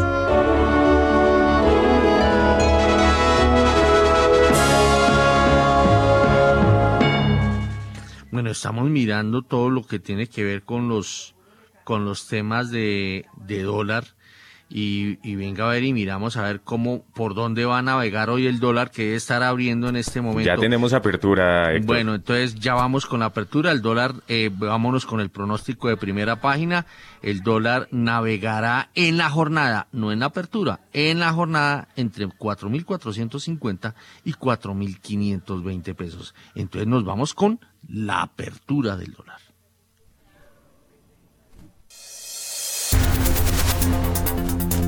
A esta hora, abren los mercados en Colombia.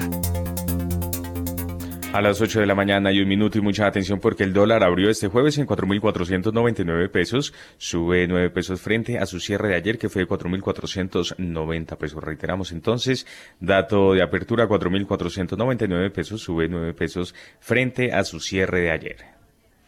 Bueno, a ver, eh, eh, dejemos primero a, a David Cubides que nos dé su su visión sobre el comportamiento de la divisa estadounidense.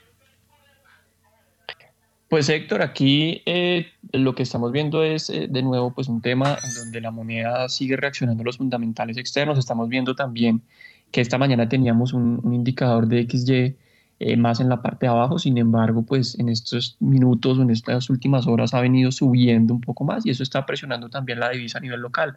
Entonces, pues ya estamos viendo que alcanza el nivel de muy cercano de la figura eh, y es allí pues donde nosotros creemos que podría estar tal vez bordeando 4.550 en la parte de arriba y en la parte de abajo pues eh, algo cercano a los 4.480 podríamos pensar en niveles para hoy así como, como usted los acaba de, dar en, en primera página. A ver, Mauricio Zúñiga, su visión sobre lo que o, la forma como abrió el dólar y lo que va a pasar hoy en la jornada. Pues Héctor, una gran incertidumbre porque con una jornada ayer positiva para el peso colombiano, eh, yo creo que los operadores no, no, no, esperaban una, un desorden tan rápido en los mercados nuevamente. Eh, hoy se está viendo muy, como les comentaba, muy lastimadas las bolsas, eh, tanto en Europa como la, la preapertura en Estados Unidos. Y efectivamente, pues la apertura es simbólica por debajo del 4.500 porque yo creo que vamos a tener operaciones muy por encima de este nivel en el día de hoy. Entonces, pues esperemos, hasta ahora se han negociado 2.250.000 dólares en dos operaciones, el mercado con mucha incertidumbre y esperemos que como está el mundo, esto eh, tenga un nivel superior a 4.500 en el día de hoy. Bueno, veo que está conectado Diego Rodríguez. Diego, eh, ¿cómo está y, para dónde va a coger la divisa hoy? Hola Héctor, muy buenos días. Para usted, para Mauricio, los demás invitados el día de hoy en primera página y para todos los oyentes. Pues sí, Héctor, yo creo que el, mercado de divisas, gran protagonista eh, en estas últimas jornadas, de lo que está pasando en los mercados financieros globales la semana pasada con una intervención del yen, luego el anuncio por parte de la libra que se ha discutido a lo largo de la semana en primera página. Y bueno, ayer eh, el mercado algo calmado, pero hoy vuelve y retoma eh, nuevamente sus, sus problemas de volatilidad.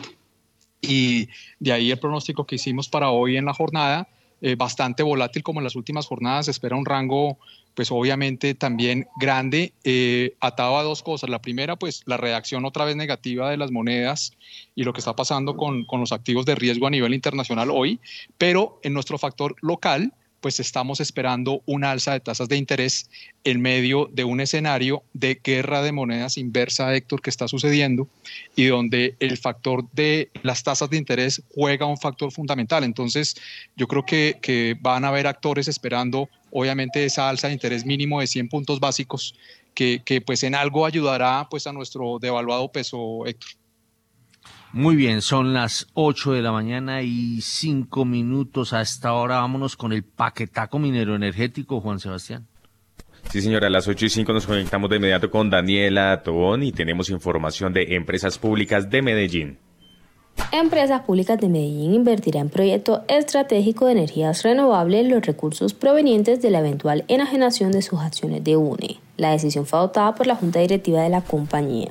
Además, EPM socializó con los concejales el proyecto de acuerdo 103 de 2022. Cabe resaltar que para este jueves está citado el primer debate en la Comisión Primera del Consejo. De acuerdo con la compañía, este proyecto de inversión propuesto ante la Junta Directiva está asociado a la conformación de una empresa o vehículo de inversión dedicada a la estructuración, desarrollo, construcción, operación y adquisición de proyectos de energías renovables como solares, eólicas e hidrógeno, así como el desarrollo de iniciativas de transformación energética. Daniela, ¿y se estableció el plazo para renegociar los contratos vigentes de energía? Empresas generadoras y comercializadoras de energía tendrán plazo hasta el próximo 7 de octubre para hacer la renegociación de contratos. De acuerdo con la ministra de Energía, Irene Vélez, este plazo está contemplado para dar el tiempo suficiente para que las empresas puedan consultar con sus juntas directivas, hacer los anuncios pertinentes y remitir esa renegociación a XM. Además, la funcionaria manifestó que si no se ve una voluntad de parte de las empresas, se tomarán nuevas medidas. 8 y 7 de la mañana, Daniela, y es que justamente hay un llamado de atención para reformar el modelo tarifario de este sector. Es urgente una reforma al modelo tarifario del sector eléctrico colombiano. Así lo advirtió la Asociación Colombiana de Ingenieros. De acuerdo con Daniel Enrique Medina, presidente de la asociación, se debe fijar un nuevo marco institucional y regulatorio con el fin de orientar adecuadamente el futuro del mercado, garantizando siempre la institucionalidad, la seguridad, confiabilidad energética y la continuidad del servicio a los usuarios. Son las 8 de la mañana y 8 minutos. A, ver, eh, está conectado con nosotros William Varela, nuestro especialista eh, en materia de eh, política y de Congreso. A ver, William, ¿Qué nos trae usted?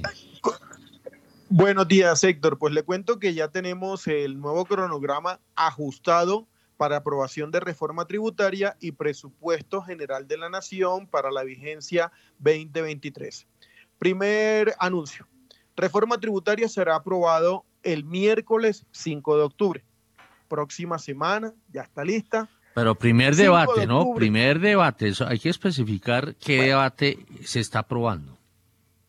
Listo. Entonces, los dos primeros debates de la reforma tributaria serán por parte de las comisiones terceras de Senado y Cámara el próximo miércoles 5 de octubre, sus dos primeros debates.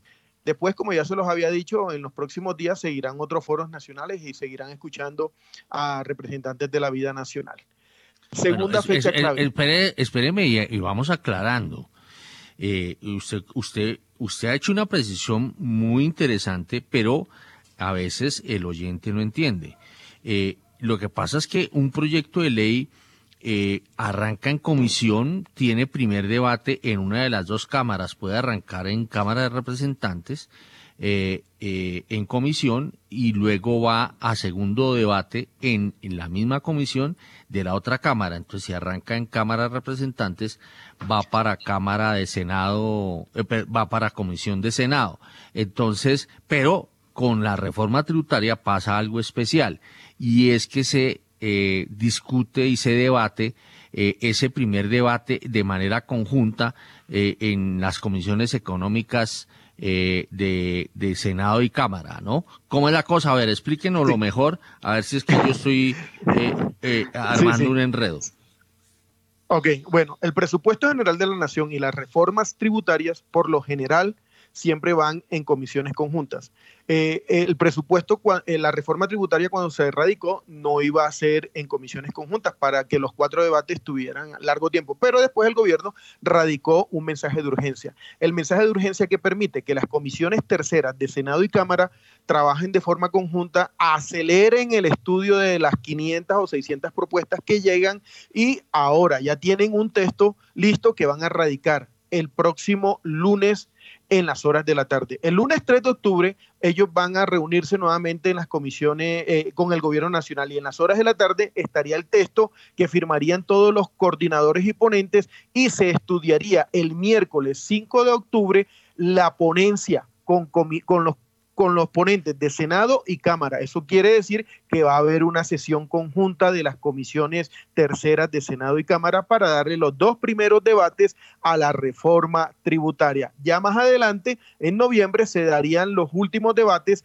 de la tributaria en las plenarias de Senado y la plenaria de Cámara. Ellos tratan de que ese debate en las plenarias queden en los mismos tiempos, porque si hay conciliación, entonces se discutiría en esa misma semana la conciliación y pasaría a sanción presidencial. Ese es por un tema, eh, por un lado, la aquí con los oyentes. Ya Daniel Támara hizo el ejercicio eh, digamos, formal, eh, que si no pasa nada extraño, tendría que haber reforma tributaria el 5 de noviembre. ¿Cuál es su pronóstico, doctor eh, William Varela? Bueno, listo. Entonces, reforma tributaria.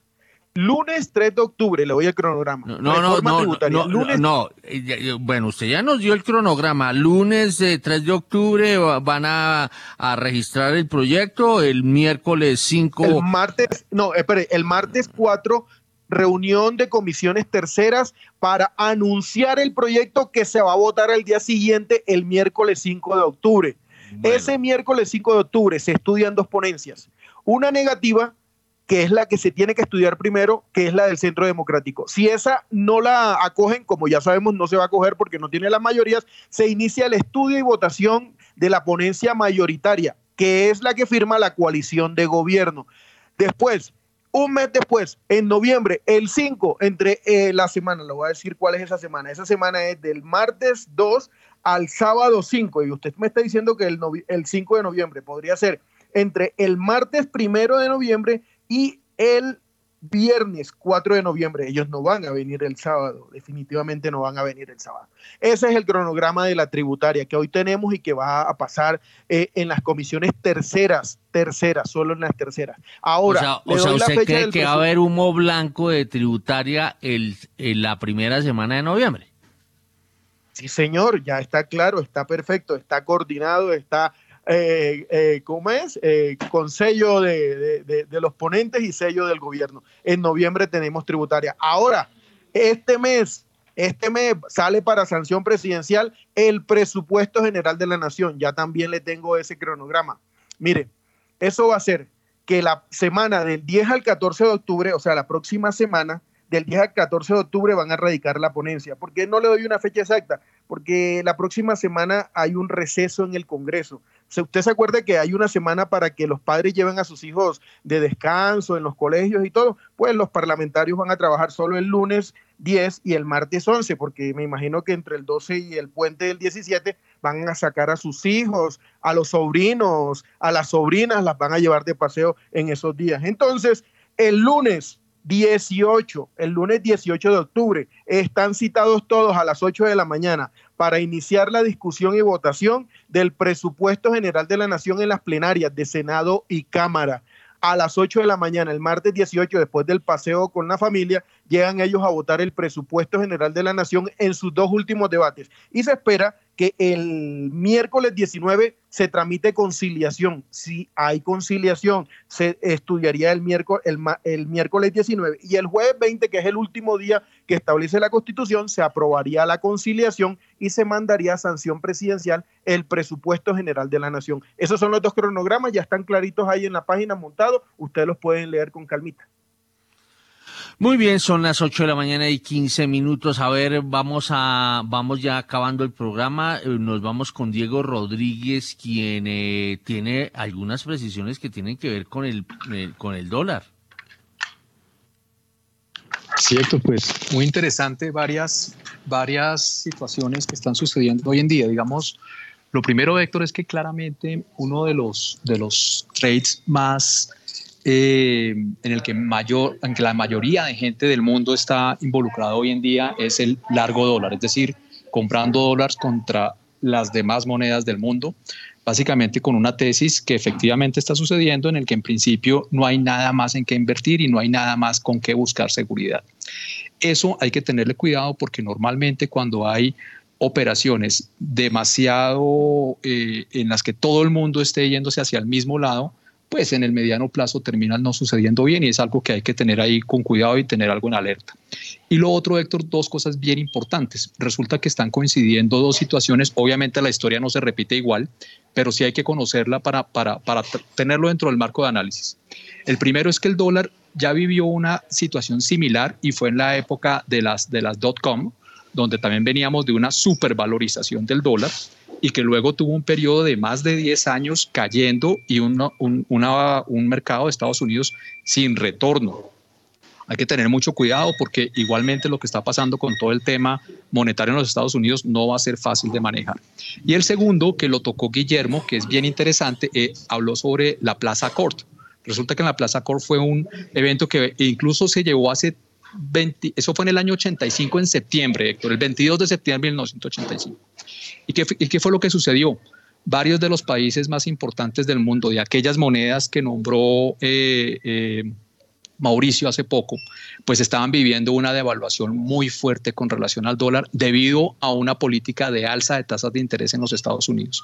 Fue una de las pocas veces en las cuales hubo una intervención masiva contra el dólar que llevó pues a una caída bien importante del dólar a nivel mundial. Esa situación no es que se esté presentando igual, pero sí estamos viviendo una guerra de monedas inversa contra el dólar de varios países, donde pues ya el yen se metió, el yuan ya dijo igualmente ahorita que no iba a permitir que el, que el, que el dólar se le subiera demasiado, la India también ya entró, aquí en Sudamérica Chile ya intervino, entonces ya la libra que pues no, no, no intervino la moneda, pero sí intervino las tasas de interés. Y el mercado de divisas siempre tiene un doble mercado. Está el mercado de divisas y el mercado de dinero. Esos son dos hermanitos que siempre van juntos, Héctor. Entonces, el mercado de divisas sobre la mesa va a ser un protagonista muy importante en lo que va a pasar con el futuro del mercado internacional y hay que estar muy pendiente de su evolución, Héctor. Muy bien, son las 8 eh, de la mañana y 18 minutos. Usted manda, Juan Sebastián. Sí, señor, y de esa manera llegamos entonces al final de eh, esta eh, emisión. Tenemos el datico, el datico del premar, de, perdón, del dólar, del dólar que me dicen que último operado 4.515 pesos, eh, y, y hay que tener presente que cuando abrió el dólar fue en 4.499 pesos, o sea, está subiendo 16 pesitos. Sí, señor. Y así llegamos entonces al final de esta misión. Gracias por haber estado con nosotros. A Daniel Escobar, Guillermo Valencia, Mauricio Zúñiga, David Cubides, Javier Díaz y Diego Rodríguez, nuestros invitados el día de hoy. Héctor Hernández en la dirección y en la presentación, quien les habla, Juan Sebastián Ortiz. No se vayan que ya llega Mañanas Sin Fronteras. Que tengan todos ustedes un feliz jueves.